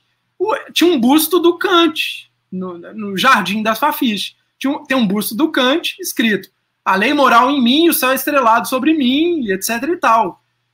Quando que isso é de esquerda, entendeu? nunca foi, mas é, é, a gente chegou num tal extremo, a gente volta, na verdade, no começo da fala da Camila, que eu acho que, que a gente jamais pode perder isso de vista, porque isso tem a ver com a beira do abismo em que a gente está, que é o Pacto de 88, que é essa, essa, esse acordo que está longe de ser um acordo de esquerda e que, na verdade, é, se, se fundamentou numa concessão muito básica para o barril não explodir, e que é lido por essa turma como uma, uma, uma espécie de institucionalização de políticas de esquerda. Então você pega os documentários do Brasil Paralelo, a tese do Brasil Paralelo é essa: é que a Constituição de 88 é um tratado esquerdista e, e, e torna o Brasil ingovernável. Por quê? Porque a democracia radical é totalitarista e não deixa o sujeito gozar da sua liberdade na sua casa. Então, assim, esse é o, esse é o problema que a gente enfrenta, entendeu? Eu queria, na verdade, mudar de assunto. Eu acho que eu não tenho muito o que dizer de cancelamento, pessoal. Eu acho que eu estou mais para ser cancelado do que para dizer de Eu posso. É, eu vou deixar para a Marcele dizer de cancelamento, mas eu queria, na verdade, é, só colocar aqui uma, um problema, que é a nova. O tanto que. Voltamos também numa formulação da Camila que eu acho fundamental. Não é falado isso alto, mas peraí, deixa eu tirar meu microfone. Que é nessa, nessa, nesse amálgama de conservadorismo e ultraliberalismo brasileiro, eles souberam, na verdade, tirar uma for eles souberam, na verdade, canalizar uma força política institucional real, material, que é vinculada ao ruralismo brasileiro, que está massivamente com eles. Assim, estava com a Dilma também, enfim, isso aí a gente deixa para os anais da crítica da esquerda, mas é, e, e, e é, é, é, esse amálgama, na verdade, ele é muito poderoso e ele atenta contra esses direitos e essa forma de democracia que o Brasil, num certo sentido, sonhou muito timidamente, muito com vergonha na, na, na Constituinte, sabe? Essa coisa de não, não, não, vamos dar um pedacinho de terra para esses daqui, vamos reconhecer o direito originário das populações indígenas, né? Vamos reconhecer que o Brasil não é um país monolíngue, que existem mais de uma língua nativa do Brasil. E esse arranjo, ele foi absolutamente atacado e vilipendiado é, por, por essa galera que, na verdade, nunca deixou o poder, que deu aquilo para nós, porque eles acharam que se eles não dessem aquilo, o Brasil ia explodir, e hoje eles estão botando, apostando as fichas de que rasgar aquilo não vai fazer o Brasil explodir. Né? E, é, e, a história é tão maluca que talvez é justamente pelos uberizados que a coisa vai voltar a explodir, né? Então, enfim, e o cancelamento eu deixo para Marcelo com o seu fermeiro. A Marcele tá fazendo uma participação psicodélica no transe, né? Fazendo, Cara, fazendo é giros automáticos. Toda hora tá girando, assim, vai e volta. Olha ali, olha ali. É. Ah, peguei, peguei o ato. Né? Não tem mediação nem teatro, que é pura autenticidade. Não, na verdade, na verdade, ela quer propiciar ao nosso público uma nova experiência de sensibilidade, não, né? Uma sensibilidade repetir, psicodélica não, que transforma. Eu quero repetir a iconoclastia revolucionária do raio privatizador. É isso. a Camila me entendeu? É, não, entendeu. Uh, então, assim, ó, eu, eu acho, Marcelo, vou deixar tu formular, tá? Eu acho que a gente tem o último, o último ponto antes do, do final. Aliás, desculpa, antes da gente abrir para a galera dos comentários fazer as perguntas, que é esse ponto do politicamente correto, idiosincrasia e autenticidade. Que eu vou deixar tu fazer essa pergunta, Marcele, porque mas, é tua praia aí. Toca ficha. Eu acho que isso merece todo um novo, uma nova live mesmo, assim. Eu, eu realmente acho que a gente não. Acho que a gente pode deixar isso para ser eh, desenvolvido para um, novo, um novo momento, porque realmente isso é um tema que merece algo à parte. Né? A gente uh, pode né, tatear isso agora. Inclusive, tu escreveu sobre isso, eu escrevi sobre isso, todos nós falamos sobre isso. Mas eu acho que esse é um tema que ele é um tema. Uh, enfim, sei lá, que ele é um pouco mais complexo do que uma, enfim, do que uma pergunta aí. Então, se a questão é encaminhar, acho que a gente pode encaminhar para perguntas. Se tiver alguma pergunta sobre isso, a gente também pode responder, mas não precisa ser algo que a gente vai, sei lá, falar agora. Tá, mas, mas então faz um, faz um encerramento aí enquanto a galera faz tá. as perguntas. Agora, é. aí, comentaristas. Eu queria fazer vocês uma podem pergunta fazer... não tem nada a ver, tá? Mas é assim, ó, era uma pergunta que me. Tá? Desculpa, galera, se for uma pergunta chata, mas eu não quero perder a oportunidade de uma pergunta nada a ver, mas a Camila tá aqui. Eu achava, era uma pergunta que eu acho muito interessante, eu queria muito saber, eu anotei essa pergunta, que é o seguinte. Camila, uh, eu queria saber o seguinte. Uh, esses ativistas aí que surgiram, herdeiros lá dos fóruns da internet, do Orkut, etc., e foram lá para as organizações da sociedade civis, foram sendo paulatinamente incorporados em quadros partidários, né? Eu fui fazer uma pesquisa para onde eles foram, para onde foi o Kim Kataguiri, Fernando Holliday, todo esse pessoal. E eu fiquei meio chocada, né? Para onde foi esse pessoal, né? DEM, PSDB, os partidos ultra tradicionais. Essa galera não era ultra liberal, essa galera não era. Enfim. E aí eu fui ver a tua tese, e realmente, né? Do MBL, a grande maioria foi para PSDB, DEM, alguns PSL novo, rolou uns rompimentos, aí foi para Patriota, teve uns para o PSC, enfim. Mas a maioria foi para esses partidos ultra tradicionais e tudo mais, que tem os seus uh, estatutos, seus diretórios, tem seus códigos de ética, tem suas dinâmicas internas e tudo mais. E eu queria saber como é que foi esse processo de institucionalização dessa galera que vem com essa onda, assim, tipo, somos ah, ultraliberais, somos essa galera sangue no olho, muito louca e tudo mais. E, por um lado, como é que se deu o impacto nos partidos da entrada desses ativistas, porque eu imagino que a entrada a massa dessa galera nos partidos deve ter dado uma chacoalhada, e como é que deu nessa galera também, né? Uh, a entrada nos partidos, porque deve ter dado tipo, uma negociação, como é que a gente faz, como é que a gente acomoda nossa, nossas noções de liberdade, como é que a gente acomoda, enfim, queria saber como é que se deu esse choque né, entre gerações, entre formas de ver o mundo, entre noções de liberdade e tudo mais. Enfim. Não, Mara, teve um. Eu vou começar por um, uma entrevista que eu fiz com, com um militante que ele falou assim, ele falou, olha, tipo, a gente, né, o que a gente quer construir, na verdade, em termos partidários, é uma espécie de uma frente ampla, então a gente não quer se concentrar todo mundo num partido só. Na verdade, assim, a gente tem, vamos dizer, um núcleo duro aqui de três partidos principais para a gente, né, que representariam mais a gente e as nossas tendências. Então, o primeiro, justamente, é o Partido Novo. O segundo, na época, é, era, o, era o PSL, mas ainda o PSL, isso na época que eu fiz a entrevista, né, PSL, vamos dizer, pré-Bolsonaro. É, e aí e tinha o, o PSC, que é o Partido Social Cristão, que é o partido do pastor Everaldo, né? Eram esses, esses três partidos.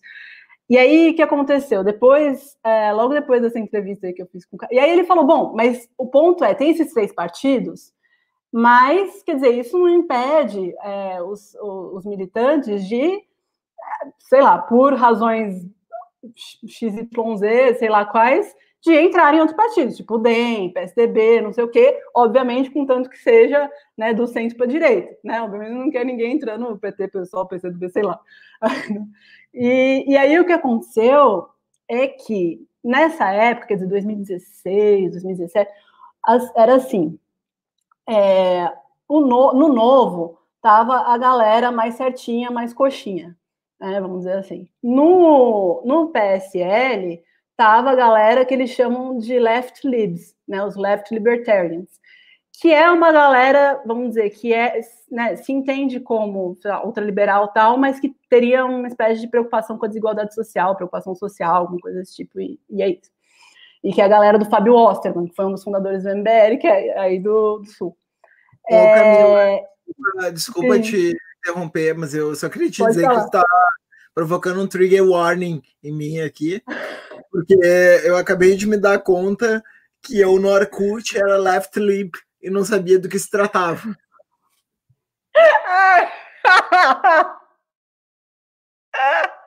left lip é isso aí. Tava junto com o Fábio. Meu Deus! Meu Deus! Ainda bem que o Orkut foi deletado.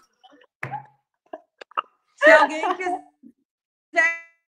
cancelar uma. A hora do cancelamento é agora. A hora do cancelamento. Raio cancelador! A gente vai fazer um vídeo com isso, cara. Raio cancelador.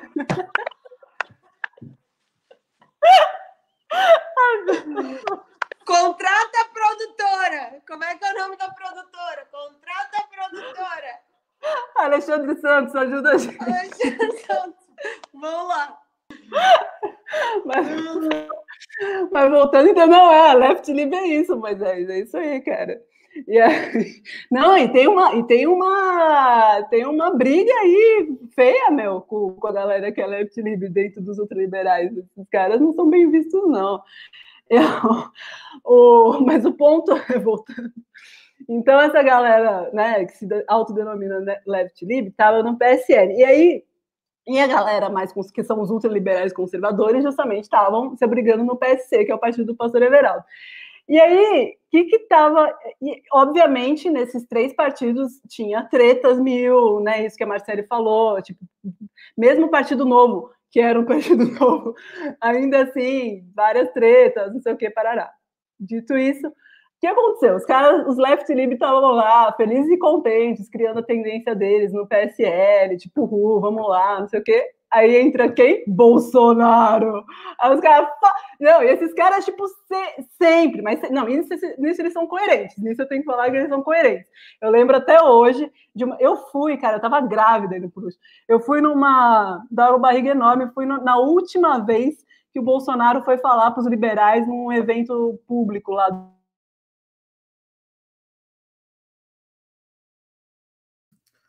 Tu, tu, tu, tu, tu, tu deu um mute no microfone. Tu foi deu mal. um mute no microfone. Volta. Foi mal, foi mal. Mas eu tava nesse evento aí. Volta a partir do momento que tu tava grávida. Sim, tá tava grávida. Eu tava grávida, barrigão. Aí fui lá no evento, tipo, vamos lá, etnografia. Eu tava com um amigo meu que é do, é do PSC, tal, conservador, Parará. Cara, chegou logo no começo do evento, chegou o Fábio, a gente mal disse oi pro Fábio, ele já chegou assim, tacando terror. Por que você? Não sei o que lá, esse Bolsonaro fascista, esse cara, não sei o que é, tipo, nossa, já arrebentou. E aí, na hora do debate, cara, foi louco, porque assim, era o Bolsonaro, o Fábio e uma senadora aí do Sul, eu esqueci o nome dela, tipo, de direita, não sei se é democrata, sei lá. E aí. Amélia Lemos? Hum, será que. Ah, eu não lembro o nome, mas enfim, de direita. E aí os três começaram a debater sobre educação, e o Bolsonaro falando, né, aquelas coisas que ele fala. Aí começou a rolar assim, uma disputa mesmo, assim, no, no negócio. E aí a plateia se dividiu metade começou a vaiar o Bolsonaro, mas muito, muito forte. E a outra metade, também muito forte, que ele levou a claque dele também, começou a gritar assim, mal assim, Ustra, Ustra, Ustra. Eu falei, então aquele foi o último evento que o Bolsonaro foi dos liberais. E aí imagina, tipo, o Bolsonaro entra no partido do Fábio. Os caras ficaram putos da vida. E aí, justamente, eles foram pro novo, né? E aí também essa coisa do a coisa toda do Bolsonaro, à medida que o Bolsonaro também começou a se projetar como a grande liderança da, né, que vai levar a direito ao poder e parará, aí você também teve uma divisão importante, que foi, bom, ou a galera ultra pragmática que fala que se dane, Bolsonaro é um horrível, mas é ele que vai levar a gente para o poder, e a galera falou, não, Bolsonaro é um horrível, não dá, tal. Só que aí também no segundo turno, né, a galerinha tapou o nariz e foi lá e apertou o 17, né? Então, é, e aí, assim, voltando para a sua pergunta da coisa do PSDB e do DEM, o que, que acontece? Tem aí uma série de, vamos dizer, de coisas que passam por relações pessoais, que passam por, tipo, ah, o cara às vezes não consegue um lugar no Partido Novo, porque, sei lá, XPTO motivos, ele é brigado com alguém, ou não sei o que, que aconteceu, então o cara vai, ou às vezes até o cara acha que de fato tem um espaço melhor para se projetar, né, inclusive pensando no lançamento de candidaturas, é, dinheiro, não sei o quê, ele consegue cavar um espacinho melhor no PSDB ou no DEM, curiosamente, do que no Novo, né, ou no PSL, ou sei lá onde. Então, também tem muitas dinâmicas que são meio sociais mesmo, assim, sabe? Tipo, de relações e de não sei o quê. É, eu lembro que eu, eu, lembro até hoje, tipo, uma vez eu vi o Fernando Holiday, num evento também interno, tipo, reclamando muito disso, assim, falando que, tipo, ah, a galera não apoiava candidatura dele com dinheiro, com não sei o que, sei o que lá. E, inclusive, a gente tem que pensar que o Fernando Holliday é um cara de origem periférica, pá, inclusive, né, e, e isso é, é, uma tensão, inclusive, dentro da, da, nova direita, porque é isso, ao mesmo tempo você tem essa galera, né, endinheirada, não sei o que, empresários, profissionais liberais, mas você tem também uma galera que vem, vem de baixo, assim, que não é desprezível, sabe? E aí também tem uns, uns tensionamentos, eu acho que, inclusive, as escolhas de partido eventualmente podem, inclusive, passar por isso, assim, por essa dificuldade de encontrar espaço e tal. É, mas acho que era, era isso. Tinha outra pergunta ou não? Acho que era essa, né? Era essa aí. Vai lá, Marcos. Engata. Não, o, eu queria, na verdade, fazer uma pergunta para Camila, porque ainda que você tenha no, no acordão nacional uma, uma oposição muito clara ao PSDB, por exemplo, como se ele fosse, por exemplo, você pega no discurso do Olavo, né, como se o PSDB fosse uma, uma esquerda para fazer a gente de bobo, né, para deixar o debate.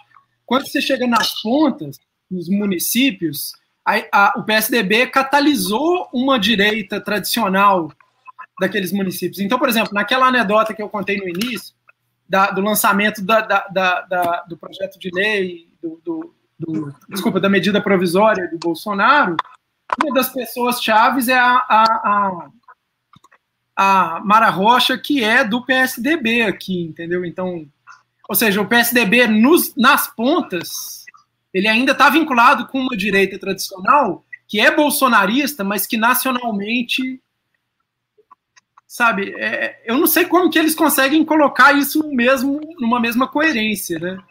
Mas isso acontece, realmente. Né? A própria coisa com a cisão com o PP, né? Como que o Bolsonaro estava no PP, foi pro PSL, ficou aquela bagunça. Até porque o PP foi teve muitas denúncias na Lava Jato contra políticos do PP, né?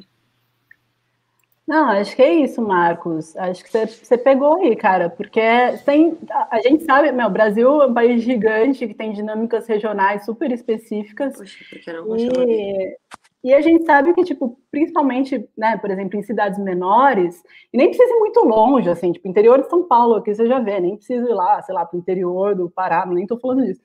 Mas, assim, tem dinâmicas muito específicas, que é, é, uma coisa meio louca, assim, que às vezes essa coisa, né, que a gente pensa também muito bonitinho, assim, ah, coerência ideológica, não, não tipo, o cara, sei lá, ele é bolsonarista, não sei o que, ele vai entrar onde ele tiver espaço para entrar, entendeu? Então, é, eu acho que aí é, é, claro, né? Tipo, eu acho que o Olavo tem, para ele é, é, muito claro, pelo menos é muito claro no discurso que ele faz, esse, e aí retomando né, o que eu falei lá no começo, esse rompimento com 88, né? Então, 88 era o quê? Era o pacto o PT-PSDB, né? Era os grandes, e aí você, tudo bem. O PSDB se ligava lá com o DEM, o PT se juntou com aquele bando de partideco de direita e, e era esse o acordão, né? Então, essa galera vem para romper com isso, tudo bem. Romper com o pacto de 88, romper com essa governabilidade, com esse arranjo e tal. Agora, a gente sabe que no dia a dia da política, às vezes é, é complicado você fazer isso, porque às vezes o único, às vezes tem muito isso, assim, o único partido que às vezes você dá para, você consegue se lançar ali na sua cidade é, sei lá, o MDB, entendeu? É o, o mesmo PSDB. Às vezes, às vezes até você, a pessoa que é de esquerda, às vezes, tipo, se vê num, numa situação de que, tipo, pô, não tem um partido de esquerda na tua cidade. E aí, vai fazer o quê? Né? Então, acho que é muito isso. A direita também tem isso. Eu vou fazer é, umas perguntas aqui. Me engano, Salvo engano, o Camila e Moisés, o, o, primeiro prefeito indígena eleito no Acre foi pelo MDB. Né? Ou seja, ele se, ele se acomodou numa legenda que é radicalmente contra os interesses dele, entendeu? Mas ele se acomodou né? ali. Né? Eu vou, vou trazer os comentários aqui. Eu acho que tem, tem duas perguntas diferentes, uh, mas uma que se repete aqui, tá? que é sobre o lance do cancelamento. Tem o, o Marcos levantou e depois o, o depois a Marcele ressaltou, enfim. Vamos ver aqui, ó. Patifaria Nacional, né? Que, que nick, hein? Uh, assim como eles tomaram as redes por várias bases diferentes, é lícito crer que eles vêm plantando algumas questões na esquerda, com os cancelamentos, as hashtags que desagregam, o cancelamento parece ser um conceito de disputa por grupos de direita e esquerda. Dá para arriscar um palpite quem está ganhando nessa definição? Então, eu acho que. Eu acho que essa questão do cancelamento dá para dá para fazer um, uma, um bate-volta aí entre vocês dois sobre esse ponto. Vamos lá. Quem começa? Marcos? É, na verdade, eu tenho pouco a dizer sobre isso, porque eu acho que tem um, um processo de fissão é, no, no, no, no, pensamento de esquerda que ele é muito salutar e que, e que evoca aquilo que você falou do Clastres, aquela dinâmica da guerra, que é, na verdade, não concentrar a hegemonia num polo só, sabe? Ao contrário da, das imagens projetadas por esse fantasma do comunismo, que vai tornar todo mundo igual, a esquerda sempre foi muito prolífica em, em subdivisões, em, e, e, nesse momento isso nos enfraquece muito, né? Agora, o, o, eu acho que tem uma coisa que é de um amigo comum que a gente tem aí com Moisés, do Rodrigo Nunes, que ele tem trabalhado isso também, que é a ideia de identitarismo, que, que, que, que na verdade é, uma, é um conceito que tem que ser vinculado a uma identidade de internet, né? O identitarismo tem muito pouco a ver com o movimento negro e com o movimento indígena, ele tem mais a ver com essa dinâmica de perfis de Instagram e tal, e que exige das pessoas uma coerência moral que é impossível de ter. Então, a dinâmica do, do, do cancelamento ela tem vindo enfraquecer uma luta por, por, por espaço e por, e por um horizonte, né? Eu, na verdade, eu queria ouvir a Marcele sobre isso. Eu não sei se ela vai fazer uma live, como ela prometeu, sobre essa questão. Eu vou assistir, na verdade, comentar e tal.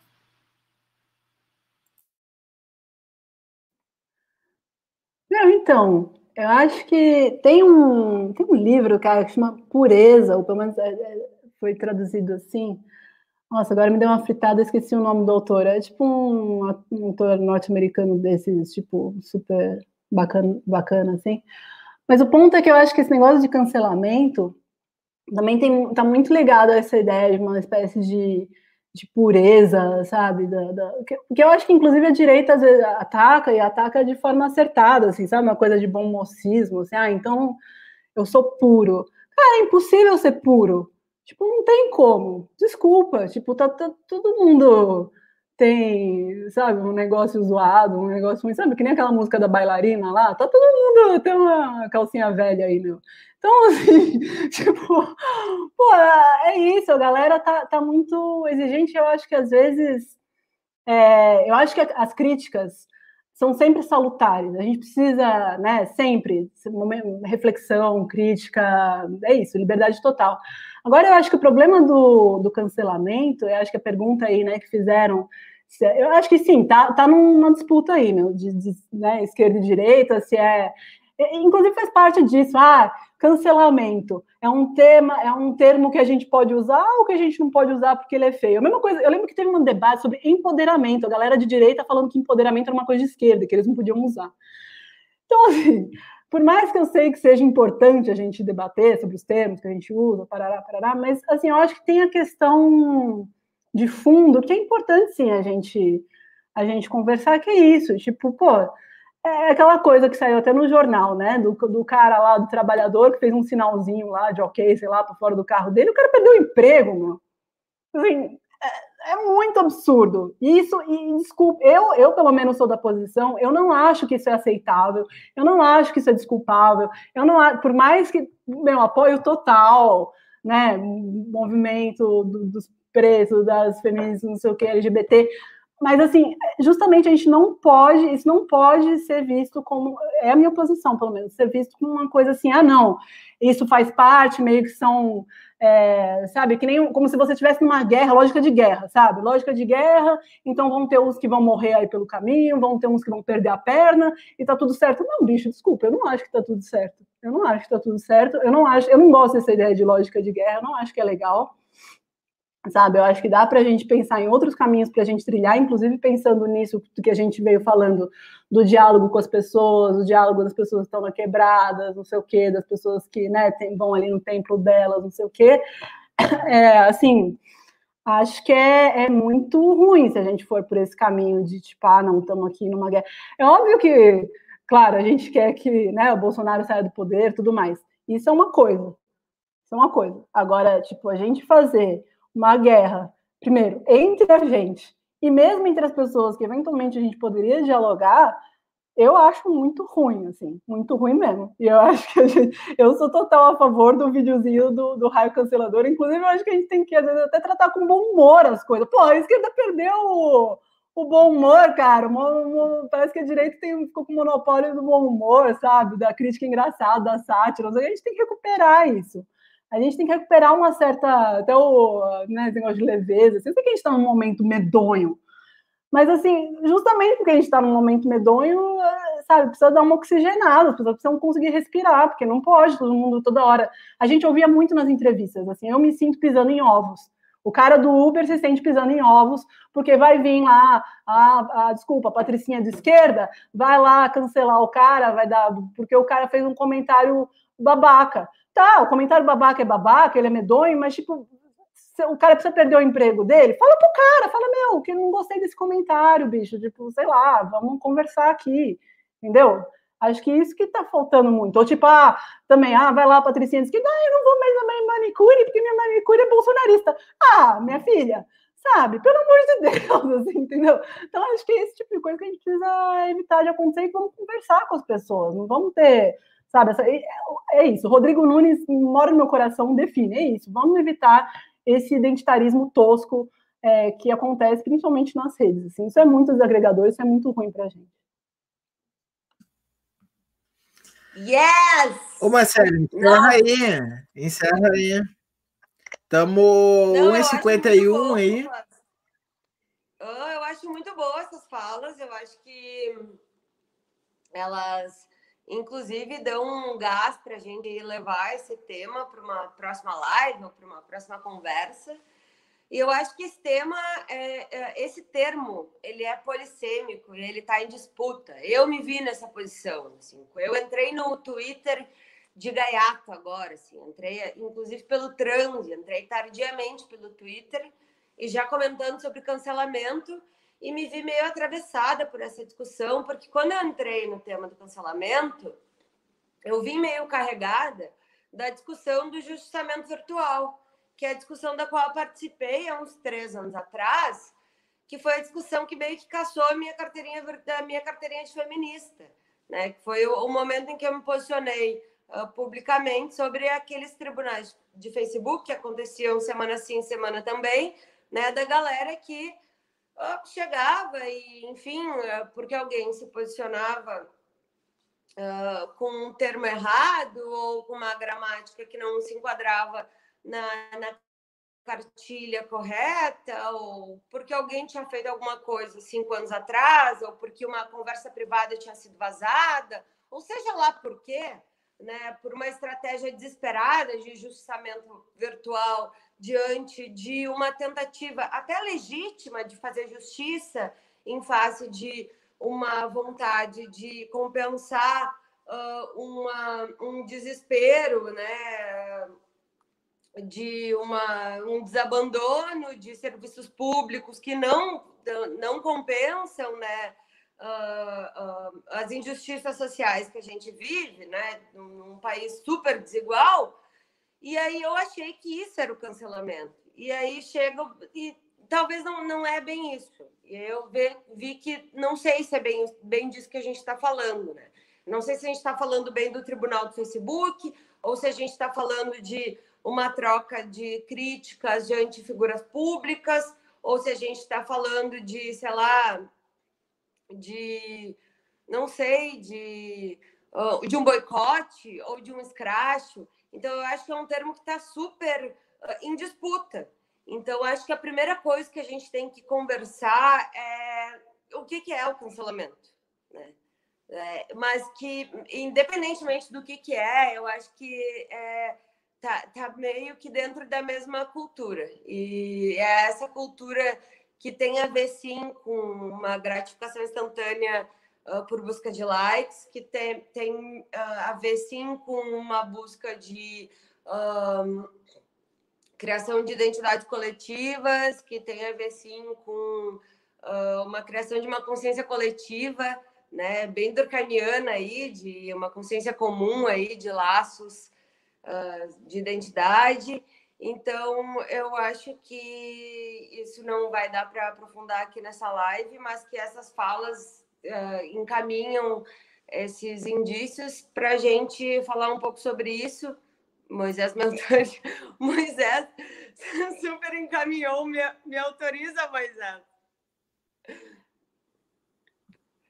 Super encaminhou essas questões. Ó, ó gente, tem um milhão de lives que a gente tem que fazer pela frente e a gente vai convidar de novo o Marcos e a Camila para voltar aqui.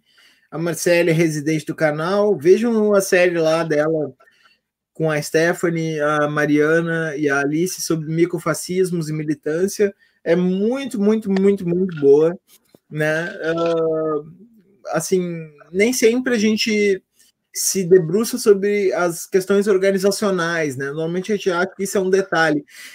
Só para dar um exemplo, quando a gente estava montando a equipe do trânsito, uma vez eu falei assim: ah, a gente precisava de alguém só para ficar olhando se as tarefas estão sendo feitas, na verdade, né? Porque tanta gente trabalhando que um editando, um fazendo conteúdo, não sei o quê, que só a pessoa que a pessoa não precisa fazer nada, ela só precisa acompanhar. Mas não é não fazer nada. Tem uma coisa que a pessoa está sendo tá, tá, tá fazendo aí, né? Que é esse aspecto organizacional, assim. Então a gente tende a subestimar esse aspecto, assim, uh, uh, nas nossas uh, formas de formar conglomerados de pessoas, né? A gente mobiliza pela injustiça, mas nem sempre a gente pensa nas formas pelas quais a gente dá uma forma para isso, né? E, e, acho que o vídeo ali da, da, da Marcele, da Alice, da Mariana da Stephanie ficou muito bom nesse aspecto. Um, mas então, a gente está com uma hora e 56, a gente sempre combina de fechar em duas horas. Eu vou deixar que o Marcos e a Camila deem um tchau para a galera, como quiserem, falando o que quiserem. Uh, falem aí para dar tchau para a galera e depois a gente dá tchau.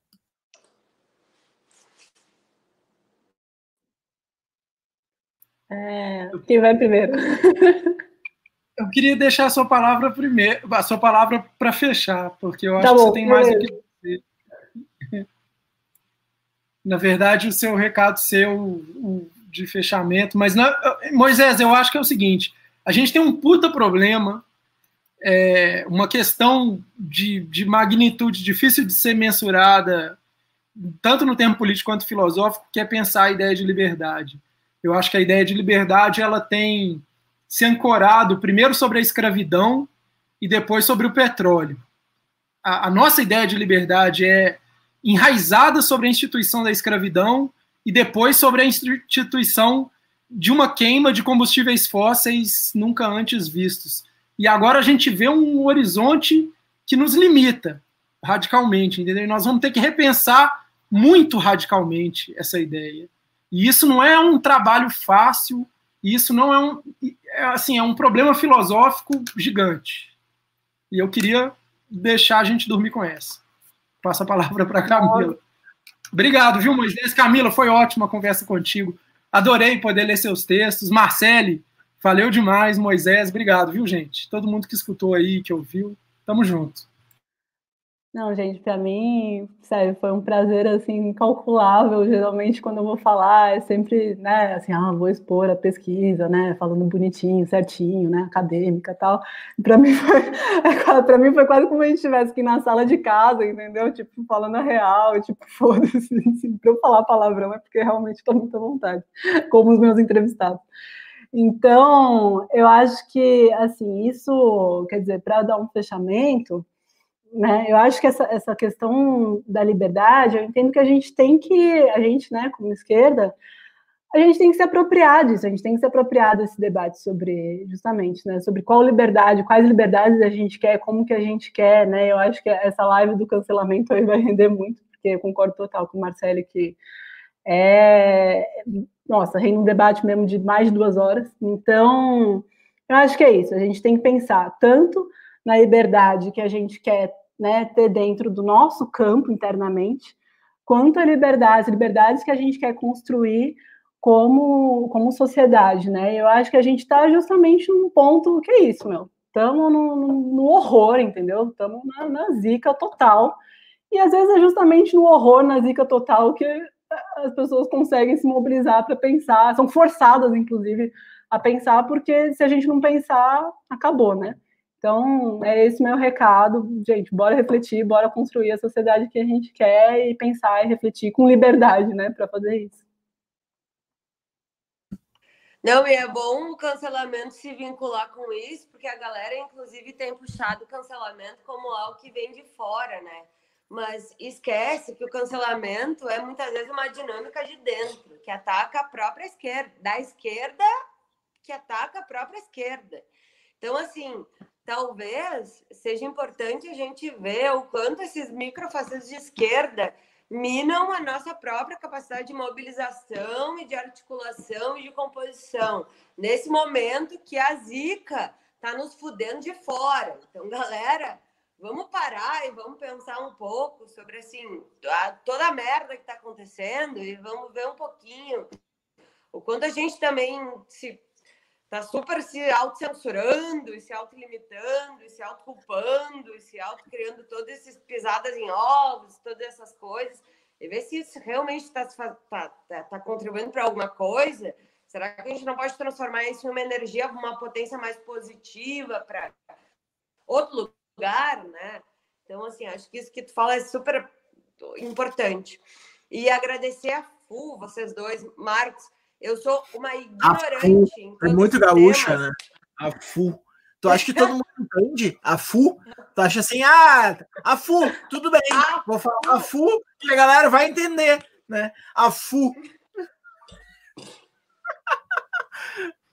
A gente entende, Marcelo, a gente entende. Deixa o Moisés para lá. Eu sou uma ignorante nos temas que tu estuda, mas assim, tu fala assim de um jeito assim que abraça. Muito obrigada pela tua participação. Espero que tu volte inúmeras vezes, porque foi maravilhoso. E vocês dois são. Eu me senti também. Eu estou na minha sala de casa, mas eu me senti simbolicamente na minha sala de casa com vocês aqui comigo. Então, muito obrigada. Com todos esses, esses problemas que aconteceram, foi maravilhoso. Moisés, ó. Oh. Meu acabou. Eu também agradeço. Esse é o sininho, esse é o sininho para a galera puxar. Sininho. Gostou, é. sininho? É. É, pois é, pois é. Eu ia pensar assim, ó, como é que a gente faz para pedir aquele negócio? Curtida no canal, sininho, não sei o que. Ah, você sabe como é que é, né? Ah, se virem aí, gente. A gente não sabe, a gente não sabe fazer direito. Beijo pro Marcos, pra Camila, Marcele, todo mundo. Valeu. Um beijo. Valeu, galera. Foi incrível. Valeu. Valeu.